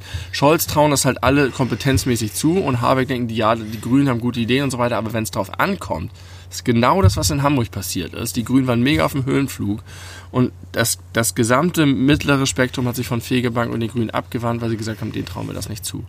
Und auf der anderen Seite war eine Witzfigur bei der CDU, wo sie gesagt haben, okay, die, die, die ursprüngliche CDU-Klientel wählt den starken SPD-Mann, dem sie es zutrauen. Und alle Leute, die Angst davor vor, vor so einem Experiment mit den Grünen haben, machen es dann lieber doch nicht. Die grünen Themen haben gerade keine Konjunktur. Das ist ja im Prinzip Scholz Plan von Anfang an gewesen. Wenn Scholz Vorsitz wollte Vorsitzender werden, Scholz hat darauf spekuliert, Merkel geht weg. Wenn ich dann irgendeinen CDU-Typen habe, den die, die Linken gar nicht wollen und der irgendwie auch ansonsten schwach ist statt Merkel, dann habe ich den Bonus gegenüber den Grünen. Und dann reicht es, wenn ich 21% habe, die Grünen 20% und die CDU 19%. Und dann werde ich Rot-Rot-Grün Kanzler. Und das traue ich ihm voll zu. Rot-Schwarz-Grün. Rot-Rot-Grün Rot-Rot-Grün, mit, mit den Linken. ja. Eine Regierungskoalition, Rot-Rot-Grün. Ja. Boah, spannend. Unter Scholz. Und der Scholz. Kann ich mir voll vorstellen. Und der hat sich gerade halt so, der hat sich so gut dargestellt in der ganzen Krise. Und hat auch mit Milliarden um sich geschmissen und sich ziemlich viel eingekauft. Okay, spannend. Das, das, das, wird, das wird die Zukunft uns zeigen. Äh, ich kann mir das beim besten Willen nicht vorstellen. Also das Ich glaube aber auch, dass der wahrscheinlich dass Söder Kanzler das wird. wäre ein krasses Comeback von der SPD, Ja. wenn sie das äh, auch, Ja. äh, Aber wenn es das dann einfach nur die eine. Personenwahl ist sozusagen. Ja. Äh, das wäre schon Aber, heftig. aber das ist, da kannst du eins zu eins bei der Hamburg-Wahl nachlesen, wie das gelaufen ist. Aber das, der, das Rest, der Rest des Landes ist ja nicht anwendbar äh, auf, auf Hamburger Verhältnisse oder umgekehrt. Hamburger Verhältnisse sind ja nicht auf, auf also das ganze Land weht ja mit. Ja, aber das so einer reicht ja. Und es wird halt krass, krass knapp, weil CDU, SPD und CDU, äh, Grüne werden irgendwo in der Nähe sein. Und wenn die CDU nach Merkel heftig einbricht, weil die Leute einfach sagen, dann brauchst du nur so einen Kanzlerkandidaten und dann gehen drei Sachen schief, dann macht er drei schiefe Aussagen. Als damals äh, Schulz aufgestellt wurde, war die SPD plötzlich bei 30 Prozent in Umfragen. krass. Echt, dass Das die Leute kann- so doll Ja. Personen wählen Ja. in Deutschland. Das geht das mir nicht sie. in den Kopf. Das geht mir nicht in den Kopf. Das tun sie. Ja, deswegen gibt es auch das Und äh, nicht ganz, Kanzlerduell. nicht und- ganz unzurecht, weil du äh, zu Unrecht, weil du traust halt dann auch einfach. Du hast halt so ein gewisses Gefühl, du kannst nicht in allen Details drin sein, aber du sagst, okay, ich traue dem zu, dass der das schon irgendwie hinkriegt. Und ich glaube, dass die meisten Deutschen tatsächlich ein Gefühl haben, dass Scholz das schon kann. Und müssen ihn nicht mögen, die müssen nicht Fan von ihm sein. Aber das ist so ähnlich wie bei Merkel. Das ist halt so ein, so ein Fall von, das ist auf jeden Fall irgendwie einer, der das steuern kann. Der auch äh, auf internationalem Terrain besteht, der Ahnung hat von dem, was er tut und so weiter und so fort. Angela Merkel ist ja die allergeilste geworden in den letzten Jahren. Ne? Also das ist ja eine so, ja. heftige Verwandlung gewesen von Merkels kleinem DDR-Mädchen zu Ich glaube, einfach immer schon gut. eine der besten Führungskräfte, die dieses Land irgendwie Ja. hatte. Ja. Das ist wirklich ganz beeindruckend. Sie wird richtig doll fehlen. Das ist, äh, hätte ich, haben wir schon mal Niemals gesagt, hätten wir Ich werfe hier aber auch viel gedacht. vor. Ich werfe hier eine große Entpolitisierung des Landes bis zur Flüchtlingskrise vor. Weil sie selber halt nie Themen gesetzt hat. Die ist nie rausgegangen Ja, ja. und hat gesagt, ich bin das und sie hat dafür gesorgt, dass die Leute sich, dass die Leute nicht mehr debattieren, dass die Leute nicht aktiv werden. Weil sie selber auch nie aktiv geworden sich, ist. genau, sie lehnt sich zurück und sagt, wir machen, lassen das Merkel machen. So. Und das ist ein großes Problem für die Demokratie gewesen. Jetzt sind wir sehr politisch geworden. Das stimmt. Äh, ich möchte aber jetzt, äh, was, was mir gerade in den Kopf schoss, äh, Hat auch ein bisschen was mit, mit, Politik zu tun, aber vielmehr mit meinem persönlichen potenziell schlechten Charakter. Ich halte mich ja, äh, haben wir schon oft, oft gesagt in diesem Podcast, für einen guten Menschen. Und äh, ich erwische mich aber selber dabei, wenn ich jetzt so Nachrichten lese und dann lese ich Brasilien zweithöchste Corona-Zahl, äh, Amerika über 100.000 Tote, über zwei Millionen Infizierte, ja. dass ich, dass, dass es so einen kleinen Teil in mir gibt, der sich darüber freut. Dass die kaputten Länder die Toten kriegen? Ja. Also dass, dass sozusagen die, die Despoten bestraft werden. Genau, dass die Despoten bestraft werden, was aber objektiv, wie ich jedenfalls finde, ein völlig moralisch verwerflicher Ansatz ist. Weil, weil die Toten nicht die Despoten sind, sondern Leute, die nichts dafür können. Genau, aber dass das halt irgendwie Geht dann... mir genauso. Und, aber ist das, ist das normal? Sollte ja. man das irgendwie versuchen, irgendwie zu vermeiden? Nee, weil, weil man, wenn man, nein, es geht mir genauso, weil man hofft, dass global die Leute merken, was passiert, wenn sie solche Leute wählen. Ja, aber müssen, müssen dafür so viele unschuldige Menschen sterben? Nee, die müssen dafür Oder sterben. leiden. Aber es ist so, dass man sich, naja, okay, natürlich wäre es besser, wenn die nicht sterben würden, aber man hofft trotzdem, dass diese Leute die Verlierer der Corona-Krise sind. Und also die Despoten, Du hast schon völlig recht. Es ist so, es ist sehr makaber, dass man sagt, geil, Brasilien hat das und das Land überholt. Brasilien hat Frankreich und Spanien überholt. Ja. Weil man sich eher wünscht, dass die brasilianische Regierung auf den Kopf kriegt. Ja. Das ist makaber. Das ist super makaber aber und ich fühle mich nie gut dabei, aber ich kann, ich kann nicht umhin, äh, mich, mir ein bisschen ins Fäustchen zu lachen, wenn ich merke, die Lage gerät zusehends außer Kontrolle. Es ist mehr so, dass man einfach hofft, dass das ein Ende hat man hofft, dass es dazu führt, dass so. Und in Brasilien ist der einer der schlimmsten Herrscher von allen, der Bildungsminister, ist gerade zurückgetreten. Einer von Bolsonaros Vertrauten wurde gerade verhaftet und es ist die Beliebtheitswerte sinken. Hast du die John Oliver Folge zu den äh, zu dem hast du guckst ja alle zu den zum Mail Voting gesehen? Ja. Da ist schon so, weil wenn man Trump ein bisschen auf Twitter verfolgt, ist es ja schon so, dass man sieht, dass er einfach systematisch wirklich das, äh, das Mailing hatet. Weil er äh, sagt, dass durch, durch Briefwahl, die jetzt ja durch Corona-Angst unnötigerweise ja. äh, geschürt wird, äh, der, der Fraud, also der, der Betrug von, ja. von Wahlstimmen äh, sehr wahrscheinlich wird, genau. möglich wird. Ja. Und damit baut er halt einfach dem vor, was, was dann passiert. Er wird verlieren und wird sagen, alles geklaut. Und in dem Moment greift sich irgendein Texaner eine Waffe und fängt an, irgendwo rumzulaufen und Leute zu erschießen. Ja, das hat er ja eigentlich schon vor der Wahl gemacht, die er dann letzten Endes gewonnen hat. Ja. Äh, um halt wahrscheinlich einen guten Grund zu haben, den er nennen kann, warum ja. er nicht gewonnen hat. Ja. Und er hat ja trotzdem behauptet, es wäre als rigged gewesen, ja. weil äh, ja nachweislich Hillary Clinton irgendwie zwei bis drei Millionen Stimmen, Stimmen mehr bekommen hat. Wegen des beknackten Wahlsystems, äh, er aber trotzdem Präsident geworden Electoral ist. College. Ja, und das ist alles ganz schrecklich anzusehen. Ja. ja. Aber kannst du mir jetzt irgendwie ein bisschen Absolution erteilen oder äh, bist du einfach genauso Nee, es ist eher so, dass ich denke, dass ich das auch auf mich anwende und mich auch ein bisschen schlecht dafür fühle. Es sind halt Menschen, die sterben. Es sind Menschen, die irgendwo qualvoll ersticken. Und darüber sollte man sich eigentlich, sich eigentlich nicht freuen. Es sind, es, gestern sind so viele Menschen an Corona infiziert wie nie zuvor, gleichzeitig ja. weltweit. Ja. Und es ist alles in Südamerika und Nordamerika. Ja. Und das ist ganz schrecklich. Und bei Tönnies. Bei Tönnies in Gütersloh. ja, Kacke. Scheiße. Das ist nicht gut. Nee. Aber trotzdem ist es vielleicht eine äh, ne, ne gute, gute Sache, zu versuchen, aus dem unvermeidlich Schlechten noch was Positives äh, zu, zu sehen und zu ziehen. Und wenn das irgendwann dazu führt, oder wenn, also letzten Endes, wenn jetzt Trump nicht wiedergewählt werden wird, würde, ja. wie auch immer. Er liegt ja richtig krass hinten. Er liegt krass hinten. Sogar in Texas ist er fast. Äh aber er lag ja auch irgendwie äh, bei, bei der Wahl gegen Clinton, lag er auch hinten. Also de, er lag hinten gegen Clinton, ja, aber zu Recht. Dem vertraue ich, vertraue ich auch nicht. Ja, letzten Endes zu Recht, aber das müssen doch auch die Leute, die da die Umfragen machen, einsehen und, und, und, und mit ein, äh, einbeziehen in ihre Überlegungen und äh, und, und, und, Statistiken, dass das vielleicht trotzdem nicht reicht. Aber ich bin, stand jetzt ganz guter Dinge, dass das nicht zu einer Wiederwahl kommen wird.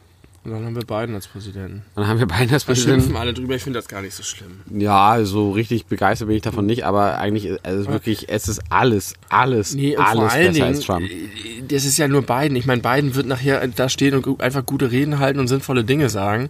Und vor allen Dingen stellt, hat er einfach Minister, Mitarbeiter und, äh, so, Und er hört auch auf die. und, und Behörden, die einfach mit guten Leuten besetzt werden. Und zwar auch, natürlich wird er das machen, mit vielen von diesen ganzen geilen jungen Demokraten, die gerade für Furore sorgen. Ja. Und das ist doch alles gut. Also ich weiß nicht, warum jetzt dieses Genitpicke dann gegen Biden, weil der halt irgendwie mal, natürlich hat er wahrscheinlich auch sehr streitbare und komische Entscheidungen getroffen, aber der hat, war der Vizepräsident von Obama, von dieser coolen Sau, hat das miterlebt äh, fünf Jahre lang. Vier, fünf, vier, fünf, zehn, Acht. acht. das ist echt nur vier Jahre, ne? Ja. Verrückt. Pro Term. Ja, aber Das wird alles gut. auch Obama hat ja äh, nicht alles cool gemacht. Doch. Nee. Er hat auf jeden Fall alles cool gemacht. das stimmt. Aber ich denke heute immer noch häufig Und daran glaube, zurück, Er hat sein Bestes gegeben. äh, wie äh, Obama zu der Zeit, wo Trump noch im Wahlkampf war und man nicht davon ausging, dass tatsächlich äh, die Leute so dämlich sind, Trump zu wählen, äh, hat er irgendwie Bezug genommen auf äh, irgendeinen Tweet von ihm, wo er, wo Trump gesagt hat, ja, äh, als Präsident kann man äh, nicht das und das machen und er stand halt irgendwie so auf der Bühne und hat gesagt, at least I am President und hat da so Mic Drop gemacht. So im Sinne von, du wirst es eh nicht, du Vollidiot. Ja. Und das ist schlecht gealtert. Das ist sehr, sehr schlecht gealtert. Aber ja, es gibt auch, äh, wenn man sich, äh, wie heißt denn dieser Film, der, der immer noch neueste Film von Michael Moore, da hat er sich auch, auch mit, mit Obama teilweise auseinandergesetzt und hat da äh, auch äh, viele Missstände aufge, aufgezeigt. Also ganz Ja, äh, ausschließlich cool war der Mann jetzt auch nicht. Ich nehme Obama ernster als äh, Michael Moore.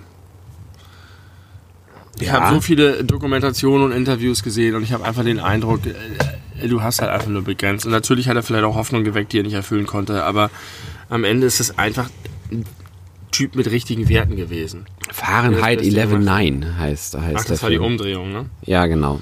Äh, wie schläfst du ein? Das wollte ich noch vorhin äh, abschließen. Auf dem Rücken, auf der Seite, auf dem Bauch.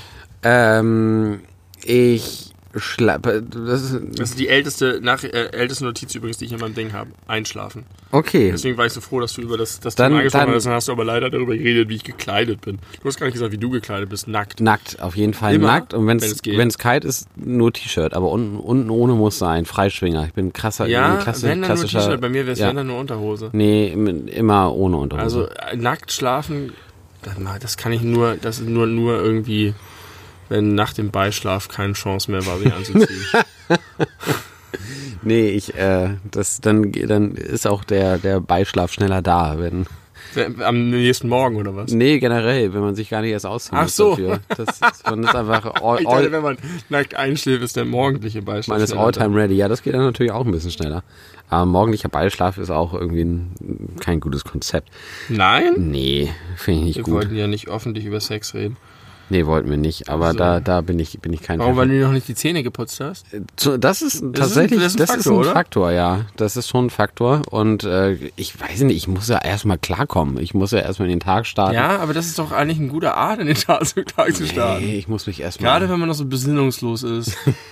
Nee, das ist dann irgendwie äh, häu- häufig enttäuschend, weil man nicht mehr, nicht, nicht die Genieß, Genießkapazitäten hat. Nee, okay, das sind wir Ich anders. jedenfalls nicht. Vielleicht bin ich dann nicht, bin ich dann nicht so talentiert. Ähm, also, Stimmt, ich bin da sehr talentiert. Äh, talentierter Morgens. Alles über Morgensex heißt diese Folge. Nein, die heißt alles über Haushalt. Oh, das erste bisschen über Haushalt. Immer Socken im Supermarkt kann ich auch tilgen. Kannst du auch tilgen. Also, ähm, um deine Frage zu beantworten. Ja. Also, ist es so, wenn ich ins Bett gehe und äh, die Entscheidung treffe, ich werde jetzt schlafen, ja. dann liege ich zumeist auf der rechten Seite mit einem kleinen Kissen unterm Kopf und einem dicken Kissen zwischen den Knien.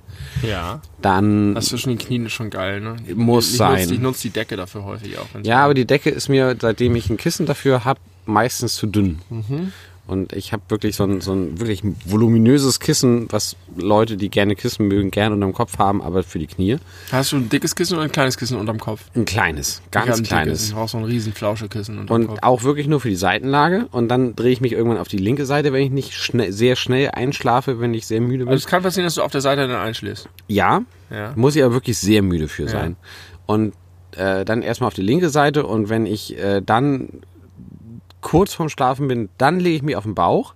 Ach. Dann nehme ich aber auch das Kissen unter meinem Kopf weg, Ja. nehme das so ganz fest in meinen Arm. da habe ich, da hab ich das ja, das Kissen kenne ich, wenn man auf dem Bauch liegt. ganz Ich fest im Arm dem Bauch. und dann ein Bein abgewinkelt. Ich weiß, Meistens du schläfst auf dem Bauch. Dann schlafe ich Das auf ist, glaube Bauch ich, ein. die geringste Prozentsatz der Menschheit. Aber das ist auf jeden Fall nicht gesund. Ich glaube, die wenigsten. Es ging, ging irgendwann mal ging es so durch, dass Kinder, die auf dem Bauch äh, einschlafen, so Säuglinge, dass die sterben, aber das ist, glaube ich, Quatsch. Das ist eine höhere Wahrscheinlichkeit Ja, für den plötzlichen Kindstod. Kindstod. Das stimmt, glaube ich, ist nicht erwiesen. Aber ich mache es genauso wie du, nur dass ich auf dem Rücken dann einschlafe. Ich liege auf der Seite und wenn ich, ich habe das, das ist so krass und ich bin dann immer ganz, ich grinse dann immer vor mich hin, weil ich merke, ah geil, jetzt kommt das Einschlafen und dann, wenn ich, ich merke, wenn ich so dieses Bedürfnis habe, mich auf den Rücken zu legen, weiß ich, jetzt ist es nicht mehr weit bis zu Morpheus Amen. Heißt das so? Nein, ich glaube nicht. Morpheus ist doch der Schlafgott aus Griechenland, oder nicht? Bis ich in Morpheus. Morpheus fängen äh, bin. Heißt der Ich glaub, das Morpheus ist richtig, bei wenn man äh, poetisch Matrix? sein will. Kann sein. Habe ich noch nie gehört. Ähm, ja, Morpheus nicht- in der Matrix sediert dich ja auch nur und hält dich von der echten Wahrheit fern. Nein, er das bringt so? dich zur richtigen Wahrheit, wenn du die richtige, wenn du die blaue Pille nimmst. Ja, oder die aber ist es rote, nicht im keine Ahnung. ist es nicht, ist er nicht am Ende so, dass er doch verhindern will? Ich weiß nicht, ich habe keine Ahnung. Nein, nein, nein, das ist das nicht. Ähm, ja, äh, ich, ich liege erst immer auf der Seite und dann drehe ich mich auf den Rücken. Das- und manchmal drehe ich mich, bin ich von Anfang an auf dem Rücken, dann weiß ich, Alter, das ist aber ganz schön hart und mich bestellt, ich brauche dringend Schlaf. Das Verrückte ist, ich schlafe manchmal auf dem Rücken ein, aber das mache ich immer dann als Last Resort, wenn alle anderen Schlafpositionen mir nicht zugesagt haben und dann man sich so reinsteigt, ich muss jetzt langsam schlafen, es ist schon so und so viel Uhr, ich dann und dann klingelt der Wecker und wenn ich dann nicht schlafen kann, Ja. dann, das ist meine, mein Tipp jetzt für jeden auch da draußen, der irgendwie Einschlafprobleme hat, äh, legt euch auf den Rücken und akzeptiert, dass es jetzt nicht funktioniert.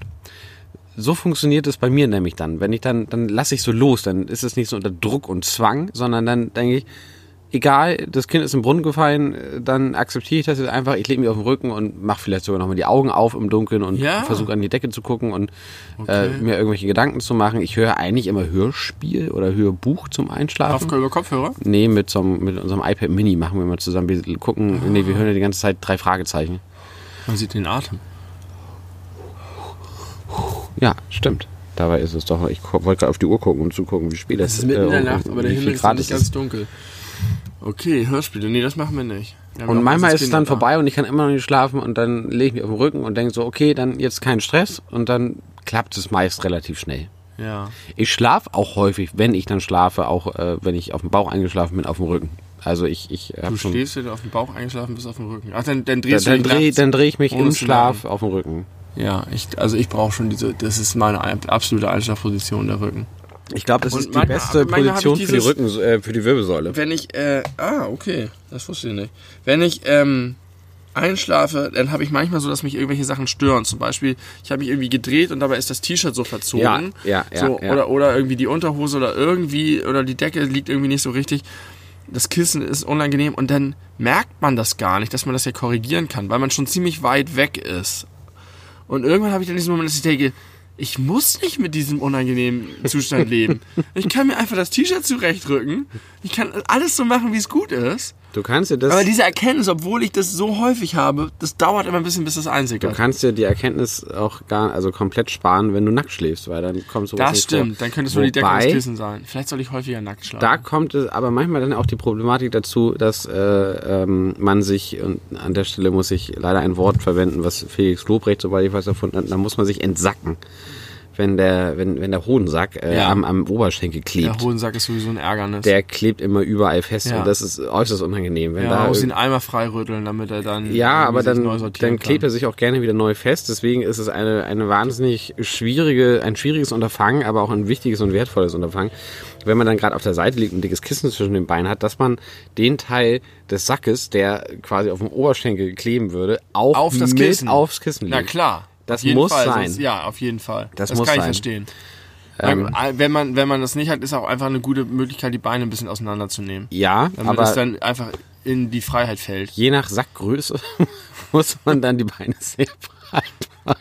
Kennst du das? Hattest du schon verschieden große Säcke in deinem Leben? Nee, aber ich weiß, dass es bei mir nicht immer hilft. Dein Sack ist zu groß. Der Sack ist zu groß. Oder zu äh, viskos ist nicht das richtige Wort. Zu, zu, zu dehnbar. Zu, Ja, er, er, er, er geht in alle Ecken und Ritzen rein. Er Genau. geht überall hin, wo er nicht hin soll. Genau, wie, wie, so, Mhm. wie so Staub. Ja, ich, das ist sowieso ein Problem. Es ist jetzt so super unhöflich, sich in den Schritt zu greifen. Aber man muss einfach so viel justieren. Und vielleicht können das manche Frauen einfach nicht verstehen, aber Ja. man muss dieses Justieren tatsächlich ständig vornehmen. Es ist so ähnlich wie eine, haben wir vorhin drüber gesprochen, eine Kamera in 3D-Videospielen. Da kannst du auch nicht einfach die ganze Zeit, da rennst du gegen Wände.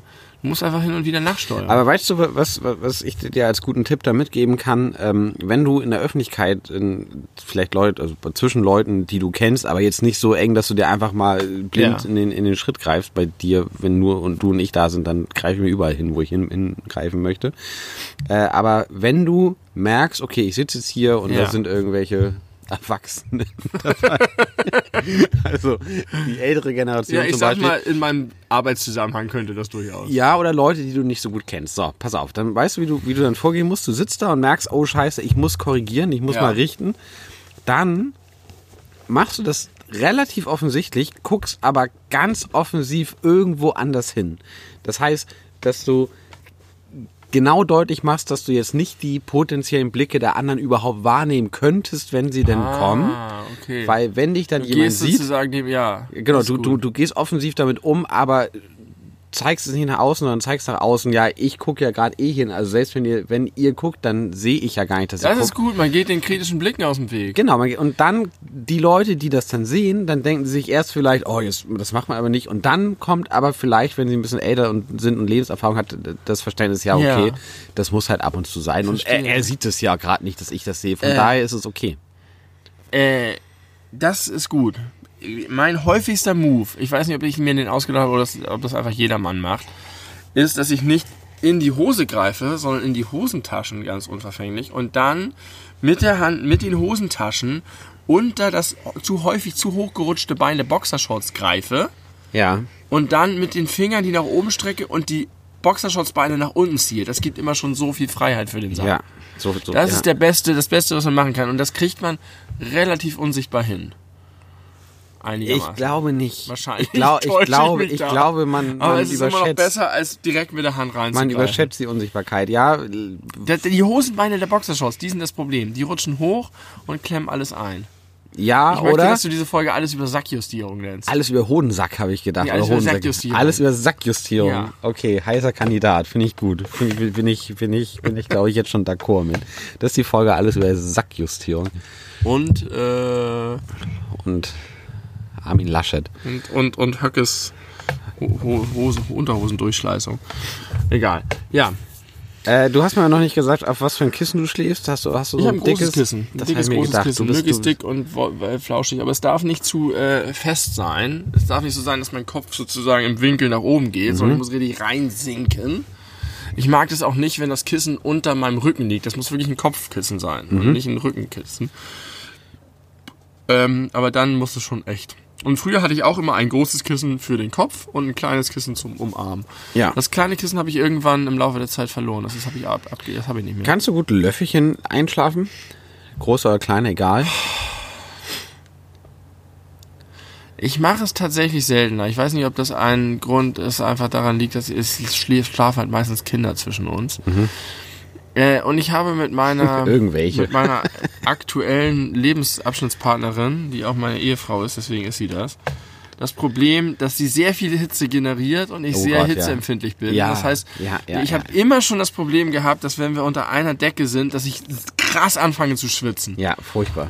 Und Furchtbar. äh, ich hab, ich erinnere das noch von ganz früh am Anfang unserer Beziehung, dass ich irgendwann irgendwie im Kopf immer dieses überlegt habe, dieses ab wann kann ich mich ja, befreien? ja.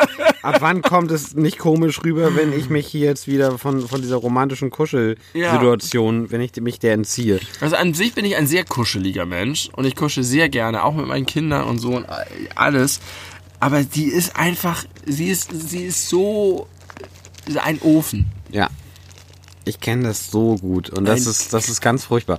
Ich, Und es ist wirklich so innerhalb kürzester Zeit und auch, auch und sie friert halt auch und hat halt häufig kalte Füße. Und es ist so, es kann nicht sein. Du schwitzt schon wieder. du merkst es an meinen Beinen oder an meinen Füßen oder sonst was. Es ist einfach äh, schwierig. Aber- Aber, an sich, äh, theoretisch, wenn das nicht wäre, könnte ich sehr gut löffeln. aber ein weiteres Problem finde ich beim, beim, beim Arm, Löffelkonzept. Das, der Arm. nee, das Wohin geht. mit dem linken, Nein, nein, nein. Äh, mit, mit dem Arm, auf dem man liegt. Den kann, man kann ihn nicht nach vorne strecken, weil da der, der Löffelpartner ist. Man kann ihn nach hinten geht gar nicht. Na doch, man kann ihn, man kann ihn nach, nach oben vorne Oben unter strecken. dem Kopf geht auch. Und dein Kopf geht Aber auch. irgendwann ist der Kopf so schwer auf dem Bizeps, dass man merkt, es tut weh und man muss ihn rausziehen. Und man hat noch weniger Bewegungsfreiheit, weil ich finde nämlich, dass nicht nur die Hitze ein Problem ist, sondern auch, dass wenn du irgendwie so dicht an dicht liegst und dann die wirklich Haare. die Haare sind problematisch, ähm, aber auch, dass man, also ich jedenfalls, mich ganz doll da reinsteigern kann, dass ich denke, ich darf mich jetzt nicht mehr so viel bewegen, weil das nervt dann mega doll beim Ja, richtig. Einschlafen. Und in dem Moment, wo ich mir vor Augen führe, ich darf mich jetzt nicht mehr viel bewegen, bist dann habe bist ich richtig doll das Dann bist- Bedürfnis, ja, mich dann viel bist zu du in der bewegen. Falle und dann kommst du auch nicht mehr raus. Und dann muss man einfach, man muss hoffen, dass der Partner dann schon eingeschlafen ist. Ja. Und dass man es irgendwie, und dieses, dieses, manchmal ist es so, diese, dieser, dieser, dieser Arm unter den Kopf, das ist so eine trügerische, das ist so eine Falle. Weil es scheint erstmal alle deine Probleme zu lösen, weil es so viel Entlastung gibt von, wo soll ich meinen Arm hin tun? Und dann merkst du irgendwann den Druck auf den Bizeps auf die immer selbe Stelle. Da denke ich dann immer an Waterboarding oder so. Oder es gibt ja diese, diese Tröpfchenfolter, wo du einfach Ja. einen Tropfen Wasser auf den Kopf und nach einer Stunde da, ja. ist es das Schlimmste, was dir passieren kann. Und so ist das. Aber wenn, wenn ich mein, ich denke mir dann immer, früher habe ich immer gedacht, wenn mir was weh tut, ich wünschte, ich könnte einfach dieses Körperteil abtrennen und spülen oder durch ein neues ersetzen lassen. Und ich wünsche mir dann einfach, dass ich meinen linken oder entsprechend rechten Arm, je nachdem, abtrennen könnte und weglegen könnte. Und ist das immer noch so, weil du sagst früher? ja, äh, Oder war das jetzt nicht mehr so viel vorkommen wegen der Kinder zwischen euch? Nee, früher war irgendwas anderes bezogen. Aber ja, es tatsächlich ist das, ist das Löffelchentum weniger geworden, weil da Kinder rumliegen. Und äh, das macht die Kuschelromantik doch ein bisschen. Ja, bei uns sind es Katzen. Ich, hab, ich bin immer der große Löffel für, für meinen Kader Grisou. Der ist zwar auch relativ warm, aber hat halt nicht so viel Körperfläche. Deswegen ist die. Ist Du bist der die sehr große Löffel. ich bin der sehr große Löffel. Und auch da äh, muss ich mich irgendwann entfernen, weil ich. ich so, es ist richtig verrückt. Sobald man das Gefühl hat, man darf sich nicht mehr bewegen, will man sich bewegen. Ja, es, du kommst nicht raus. Und dann denkt man, okay, ich, ich äh, konzentriere mich jetzt, der Wille schafft alles. Nee, du, dann bist du in der Falle. Ja, Löffelchen.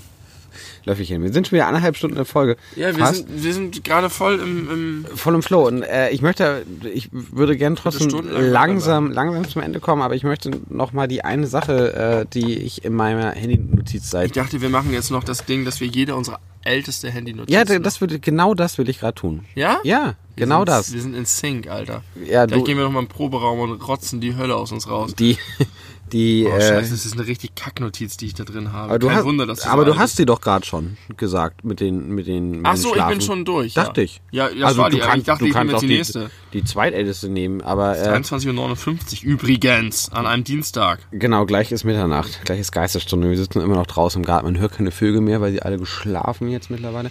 Also pass auf, die, die, die muss ich gar nicht gucken, das habe ich im Kopf. Die erste Frage, äh, das war glaube ich noch zu zu unseren allerersten Folgen, wo ich versucht habe, Fragen zu entwickeln, die dich Mhm. gut darstellen. Also, darum ging es, mich gut darzustellen. Also gut darstellen Sinne realistisch. von realistisch und richtig darstellen. Äh, Also oder schlecht. dass man ein, ein gutes Bild von dir bekommt. Und zwar würde ich gerne wissen, als du, als du äh, aufgewachsen bist, gerne auch in verschiedenen Altersabstufungen, was hattest du, oder hattest du und wenn ja, was für Poster an den Wänden? Was hattest was, was, was Oh, da für habe ich eine schöne Geschichte zu. Äh, insgesamt nicht so, nicht so geile Sachen. Ich hatte so, merk, ich hab, da, da kann ich ganz viele Sachen zu erzählen. Zum einen haben meine Eltern aus unerfindlichen Gründen mir ein Poster von einem Teufel ans, an die Wand gehängt. Ich glaube von so einem Comic- oder Puppenteufel. Und zwar hatten der damalige Freund meiner Tante hatte so Kasperlepuppen und unter anderem den Taifi, den Teufel, und hat damit Sachen gemacht. Und das war so kann mir das jetzt total gut vorstellen. Das ist halt so wie, was weiß ich, jetzt irgendjemand zu Besuch und so macht halt coole Sachen und die Kinder finden das lustig und das ist irgendwie krass. Und offensichtlich bin ich damals auf diese Teufelhandpuppe angesprungen. Und dann dachten meine Eltern, das wäre eine gute Idee, mir ein Teufelposter in die Wand zu hängen. Wie alt warst ich du da? erinnere, dass ich, da muss ich ungefähr drei gewesen Wow, sein. okay, krass. Ich erinnere, dass ich in meinem Bett in meinem Zimmer lag, wach, im Dunkeln und wusste, dass dort der Teufel an der Wand hängt. Und es für mich das Schlimmste war überhaupt. Und ich, ich äh, beschämt und weinend und äh, verzweifelt zu meinen Eltern nach oben gegangen bin und meine Eltern völlig schockiert waren und äh, sich tausendmal entschuldigt haben und dieses Poster abgehangen haben, abgehangen haben, weil sie nicht wussten, dass sie mir damit Angst machen. Wahrscheinlich dachte mein Vater irgendwie, hör, ja, weil- ich weiß es nicht. Das ist eine Erinnerung, die ich an Poster habe. Ansonsten hatte ich so komische Sachen wie ein Bild, gerahmtes Bild vom Monument Valley. Meine Tante hat mir immer irgendwelche Kalender geschenkt. Ah, ich meine, so Ich richtig, hatte, richtig ich hatte, ich hatte äh, der Schrei von Edward Munk als Version mit dem kleinen Arschloch.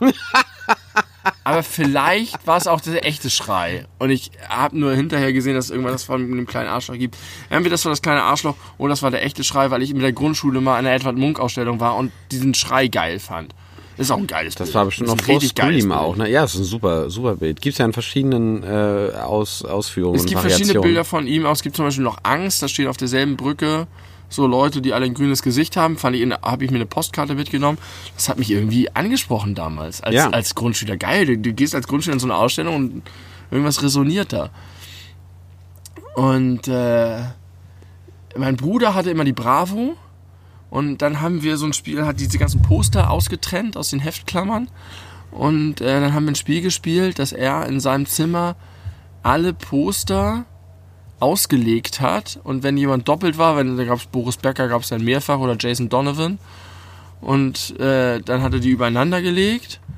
Und ich stand vor seiner Zi verschlossenen Zimmertür und musste durch die verschlossene Zimmertür alle raten, die dort auf dem Boden lagen. Und wenn ich einen richtig geraten habe, hat er den eingesammelt und weggemacht.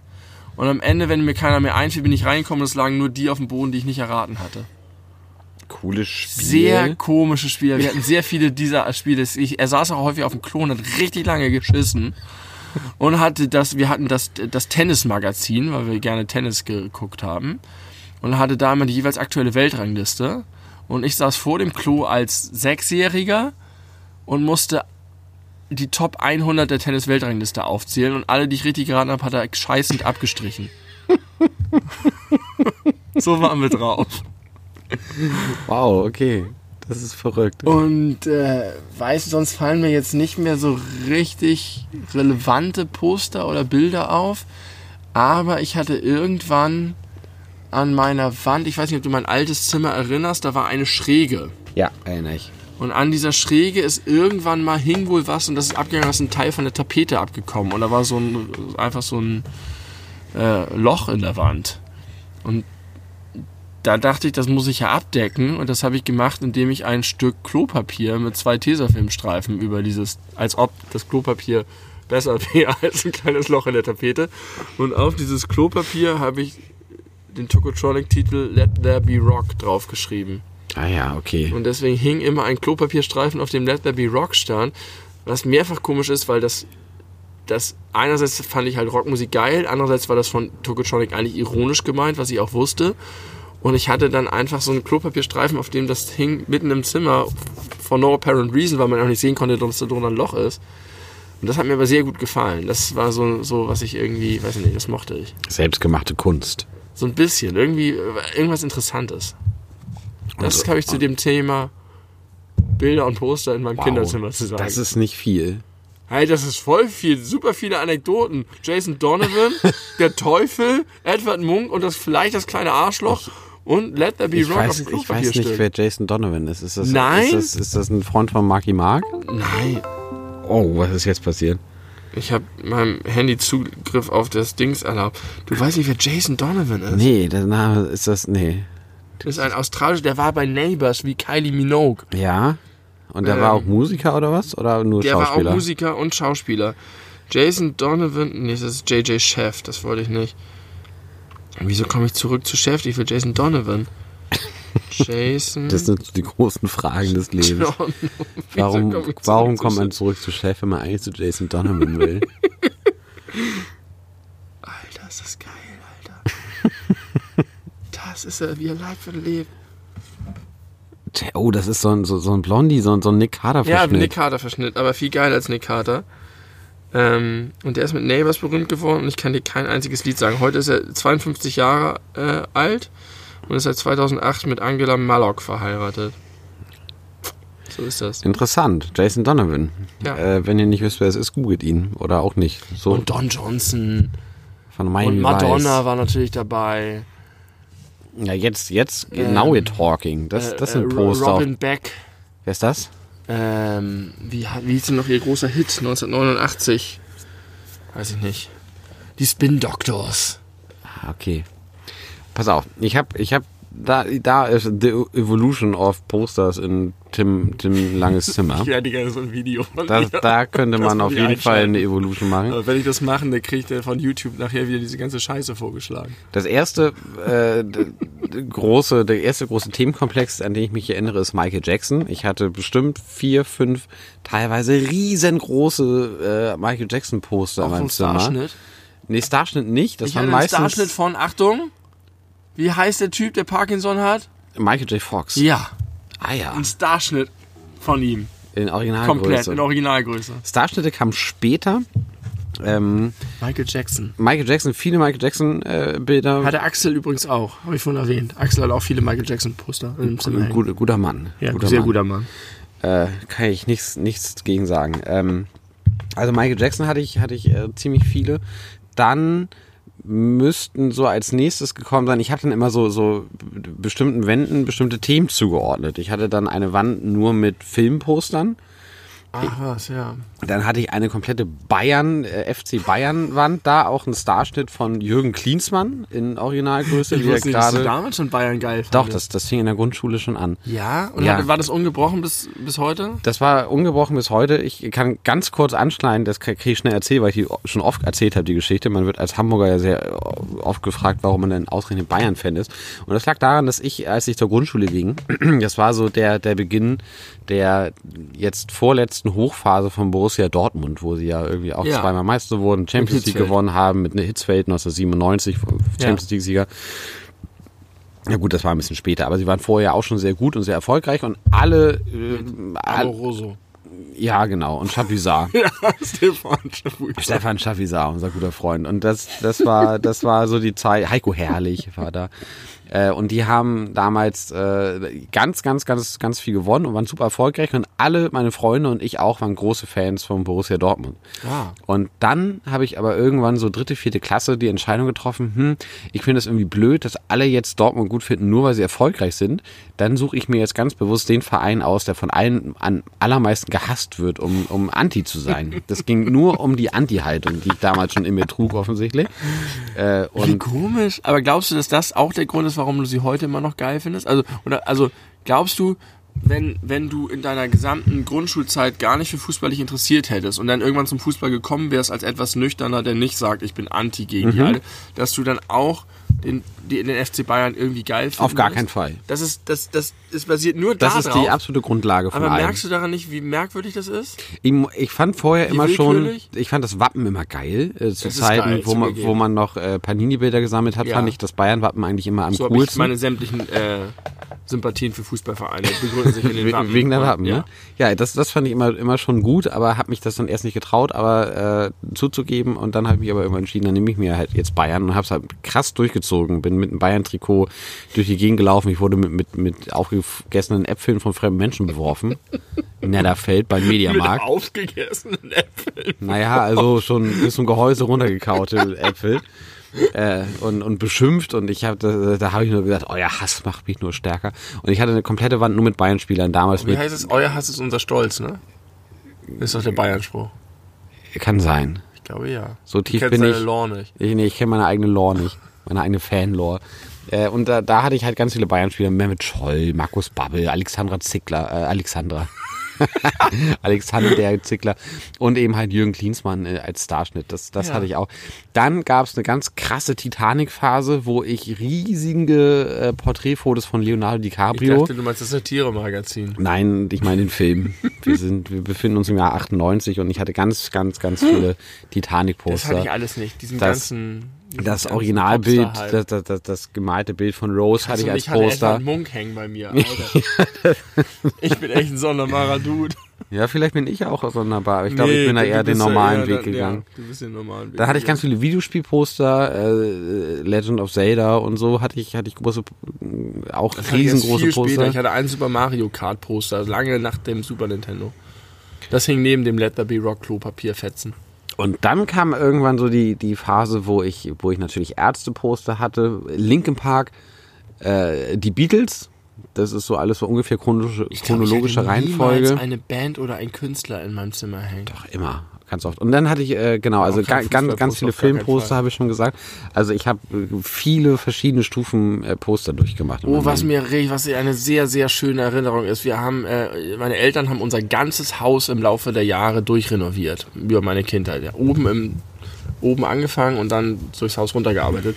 Und irgendwann waren auch die, unsere Zimmer dran. Ja. Und äh, so äh, bei, bei drei Zimmern sozusagen, die wir auf unserem Stockwerk hatten, haben wir dann, konnten wir dann, wurde alles ausgeräumt und nachdem alles ausgeräumt war, konnten wir die Tapeten anmalen. Weil die abgerissen wurden. Oh. Ja. Und wir haben an diese Tapeten alles Mögliche geschrieben. Alle äh, Bands und Künstler, die wir geil fanden, äh, Fußballer und es war so geil. Da haben wir in diesen leeren Zimmern haben wir dann ohne Ende zu zweit Fußball gespielt mit irgendeinem Schaumstoffball und so, äh, mit dieser voll getackten Tapete, wo dann irgendwie alles Mögliche dran stand. Und dann irgendwann haben wir die Tapete selber abgerissen und abgeschnitten mit diesen Sachen drauf. Das, das war richtig toll. Und dann die, die Fetzen irgendwie unten in so einen, so einen Container geschmissen. Also habt ihr auch nachvollziehbare Sachen als Brüder gemacht und nicht nur euch irgendwelche Aufgaben gestellt, während der eine scheißt und der andere muss die Weltrangliste da. Ich finde beides sehr nachvollziehbar. wir haben uns auch Tennisturniere ausgedacht. Der, der größte Wahnsinn, den wir je gemacht haben, ist, es, es, es gibt einen Tenniskalender mit ATP-Turnieren.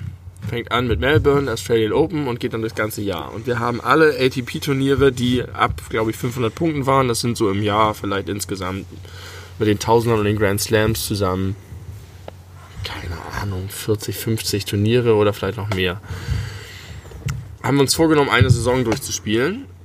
Und zwar indem wir für das gesamte Teilnehmerfeld, das ist dann zwischen 32 und 128 Teilnehmern oder so, keine Ahnung, bei Grand Slam halt sehr viele, haben wir Leute genommen, die wir kannten.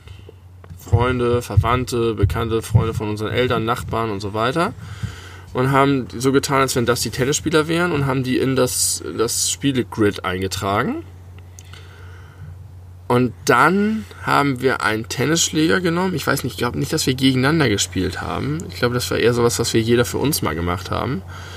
Und dann, ich erinnere, dass ich im leeren Zimmer meines Bruders stand und mit einem Tennisschläger, einem kleinen Kindertennisschläger, einen Luftballon geschlagen haben. Und dann war ich immer wechselnd der eine und der Gegner. Das Also das von war dann die Schlag- erste, von Schlag zu Schlag Begegnung wechselnd. Und ich habe von Schlag zu Schlag gewechselt. Ja. Und bei dem, der, bei dem der Ballon auf den Boden gefallen ist, der hat den Punkt halt verloren. Und es Mhm. war sozusagen nach richtigen Tennisregeln, aber ohne Netz. Und es ging nur darum. Und ich bin einfach mit ohne Ballon Gegner. alleine ohne Gegner durchs Zimmer gelaufen, habe diese Matches ausgespielt. Und zwar richtig mit Sätzen. Also man musste richtig drei Gewinnsätze machen. Es hat ewig gedauert. Und am Ende habe ich notiert, wer gewonnen hat und habe danach so, und wir haben niemals auch nur das erste Turnier fertig geschafft, aber eigentlich, weil wir das vorhaben, die gesamte Saison durchzumachen. Völliger Wahnsinn, ein unfassbarer Aufwand. Und dann haben wir vor allem, wir haben die Namen alle einzeln auf Zetteln geschrieben und dann gelost die Begegnung. Und natürlich hat man dann auch ein bisschen, ist man ein bisschen auch nach Sympathien gegangen. Das heißt, man hat, ups, den habe ich nicht mehr erreicht, den Ball. Das, das ist das Bekloppteste, was ich in meinem ganzen Leben, glaube ich, gemacht habe. Ich finde besonders schön so dieses, man, man stellt ein Tennismatch äh, nach zwischen zwei Figuren, die gerade beide nicht da sind und man spielt beide. Das finde ich irgendwie noch nachvollziehbar so aus Kinderperspektive. Aber dass er so dieses ganze ganze äh, Turniersystem noch gleichzeitig dabei mit Auslosung und allem hatte, das ist schon wieder so die Spur Wahnsinn zu viel. Aber auch sehr schön. Ah, Guck mal, siehst du, wie, wie gut sich die Frage geeignet hat, um dich besser kennenzulernen? Ja, to total tolle Frage. Poster. Immer wenn ich in meine, in meine Notizen-App reingehe, ist das erste, was ich lese, Poster, Bei Fragezeichen. mir steht immer Einschlafen und ich kriege immer so eine Push-Up-Nachricht, da steht dann Einschlafen und ich habe gesagt, mein Handy ist gerade, dass ich einschlafen soll. Schlaf jetzt. Und das ist jetzt endlich vorbei, weil ich Einschlafen getilgt habe. Jetzt sagt mir mein Handy Bewertungsportale Handwerker jeden Tag. Oh Gott, wie furchtbar. Ich weiß gar nicht, in einer der kommenden Folgen. weiß ich gar nicht, was, was, ich kann das nochmal ganz kurz sagen zum, zum Abschluss. Mann, das ist die längste Folge, die wir je gemacht haben. Das nächste bei mir ist äh, Sachen, die seltsam sind, Doppelpunkt. Das Wort treiben. da wird es möglicherweise in der nächsten oder übernächsten Folge drum gehen. Benny, das war mir ein großes Vergnügen. Wir, wir sitzen jetzt immer noch äh, nach Mitternacht draußen im, Sternhimmel, den man inzwischen ein bisschen besser sehen kann. unterm Stern, Sternhimmel. Ich bin mal gespannt, was das so mit dem Sound macht, dass man jetzt vielleicht nicht so viel Raum hört, sondern eher Welt, dass man die Welt hört. Ja, wir haben einen Weltenraum-Podcast für euch heute aufgenommen. Ja, wer kann das schon von sich behaupten? Das ist was ganz Besonderes. Vielleicht werden wir damit extrem erfolgreich. Ja. Aber wahrscheinlich nicht. Aber wir äh, sind immer noch froh über jeden, der uns hört. Deswegen bitte weitermachen. Äh, bitte nicht aufhören. Danke, dass ihr zugehört habt. Ich äh, bin jetzt auch äh, zufrieden mit unserer Folge. Ja, ich auch. Jetzt die erste Hälfte dachte ich, Kacke. Scheiße, jetzt, jetzt wir springen uns alle ab. Das machen wir nie wieder draußen aufnehmen. Das, Niemals. Und überhaupt, der Podcast wird eingestampft, aber jetzt haben wir die Kurve gekriegt und haben noch ordentlich lange über Hodensäcke geredet. Und damit haben wir alles gerettet. über Hohensäcke und, äh, und Björn Höcke. Bernd Höcke. Björn. Wie heißt der tatsächlich? Björn heißt er, Bernd wird er genannt. Bernd wird er genannt, von der, von, von der Titanic. Und seine Unterhosen sind so durchgescheuert, dass er keine Chance mehr auf Morgensex hat. Damit verabschieden wir Boah, uns. Ja, Sex mit Björn Höcke. Hat er, er hat Kinder. Wie schrecklich. Oh, Der hat, fürchterliche der hat Kinder gezeugt. Der Ja. hat Orgasmen in einer Frau gehabt. Mindestens zwei. Ich glaube, er hat Naja, ein Kind. also ich sag mal, wo wir vor eben schon über Boris Becker Gott. gesprochen hatten, Oh der hatte auch, Orgas der hatte auch Orgasmen außerhalb einer Frau und hat trotzdem Kinder mitgezeugt. Also es geht auch. Ja? Na, der Samenraubskandal mit ja. Angela Ermakova, mit dieser blonden, äh, noch? diese, diese, die, ähm, Samenraub? ja, im, Wie im, funktioniert denn das? Warte kurz, im, in, in der Wäschekammer. Die, ja, aber die, wie funktioniert der äh, Samenraub? oral aufgenommen und dann eingeführt, vaginal. Ja? Ja, so wurde es immer zumindest verkauft. Wirklich? Ja, wirklich. Der Samenraub. Samenraub, das, das triggert, also das, das, da erinnere ich was, da klingelt ein Das, Glöckchen. das wochenlang in der Bildzeitung stand nichts Detail, anderes äh, drin. Ja, aber äh, wie das technisch funktioniert, darüber habe ich mir nie Gedanken gemacht. Das ist auch nur eine Mutmaßung. Ich habe jetzt keine näher, näheren, näheren Informationen, aber ich glaube, so soll es Das gewesen sein. funktioniert? Dann, dann so gurgeln und behalten und dann heimlich reinreiben? So in der Backen, du musst in der Backentasche Wie so verstecken, ein Hamster? wie ein Hamster. Und wenn dann keiner guckt und, und ist, dann denkst du dir, oh, der Mann ist reich, rein damit. In die Mursch. Das muss man sich mal vorstellen, dass das wirklich passiert ist. Und daraus ist ein Kind entstanden. Und dieses Kind wächst auf in dem Bewusstsein, dass es so entstanden ist. Das musst du dir auch mal Ich war vorstellen. mal erst in der Hamsterbagge meiner Mama und dann hat sie gewartet und hat mich konserviert mit, mit, mit äh, Speichel, Ja. damit ich nicht absterbe. Also, Speichel und Wärme, Das, also- das heißt ich, ich bin ja nicht der Samen, ich bin ja nicht das Spermium, ich bin ja die Mischung aus dem Spermium und der Eizelle, aber zumindest ein Teil von mir war eine Zeit lang in der Bagge meiner Mutter. Und ich weiß nicht, ob du noch vor Augen hast, wie, der wie, Wange, Entschuldige, Backe wie, ist, wie äh, Angela Ermakova aussieht. Das war Nee. ja äh, Nee. so typisches Beuteschema von, von Boris Becker, so dunkle Haare, dunkler Typ. Und äh, die Tochter, die sieht genauso aus, wie wenn du die irgendwie auf so einem Reißbrett Boris Becker als, als Rotschopf und Angela Ermakova als, als dunkel, du, dunkle, äh, schwarzhaarige Schönheit einfach zusammengemixt hättest. Und die ist Model. Die arbeitet als Model, die Tochter. Ich weiß gerade nicht, wie die Tochter heißt, aber das kann man leicht herausfinden. Angela Ermakova, so hieß die Mutter. Das, warum erinnere ich das? Keine Ahnung. Oh je, da haben wir gerade noch die Kurve nicht gekriegt. Die, die Kurve Richtung Samenraub bekommen. Alles über Samenraub heißt diese Folge jetzt. Nein, nein, Sack- Sackjustierung und Alle, Samenraub. alles über Sackjustierung und Samenraub. Doppelt, der doppelte Cl- Clickbait. Äh, vielen Dank, dass ihr wieder dabei seid. Am Ende ist es uns ein bisschen entglitten, aber ich glaube im positiven Sinne. Wir waren, wir waren überaus ernst und, und, äh, und, und gut im Thema, äh, durchgehend bisher. Das hat sich jetzt dank Bobbele geändert. Danke für Wimbledon. Positiven entglitten.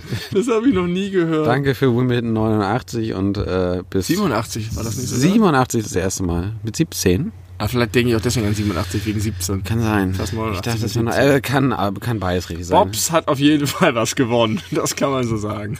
Ja. Und wunderschöne Kinder gezeugt. Und ist ein netter Kerl. Ja? Props gehen raus. Ja, ja, ja. Ich war, hast du das nicht gesehen bei Twitter, wo er irgendwie so ein Selfie-Video gemacht hat, wo er völlig entgeistert war, dass es sowas wie Rassismus überhaupt gibt? So, das hätte ich mir nie, über, nie zu träumen gewagt. Und dachte so, okay, das ist geil naiv, aber er hat, war ernsthaft und ehrlich empört und, und betroffen. Hast du Ashton Kutscher gesehen? Ja, habe ich Ja, gesehen. schön. Guckt euch das an auf Instagram. Ashton Kutscher weint über den Rassismus. Das ist äh, empfehlenswert. Ist es. Äh, deswegen, genau, seid gute Menschen, seid keine Rassisten äh, und macht Björn Höcke die Unterhose kaputt, wenn ihr die Gelegenheit dazu habt. Und ra raubt seinen Samen und So wie macht den- unschädlich. Mit den, mit den äh, Knopfhosen von Adidas.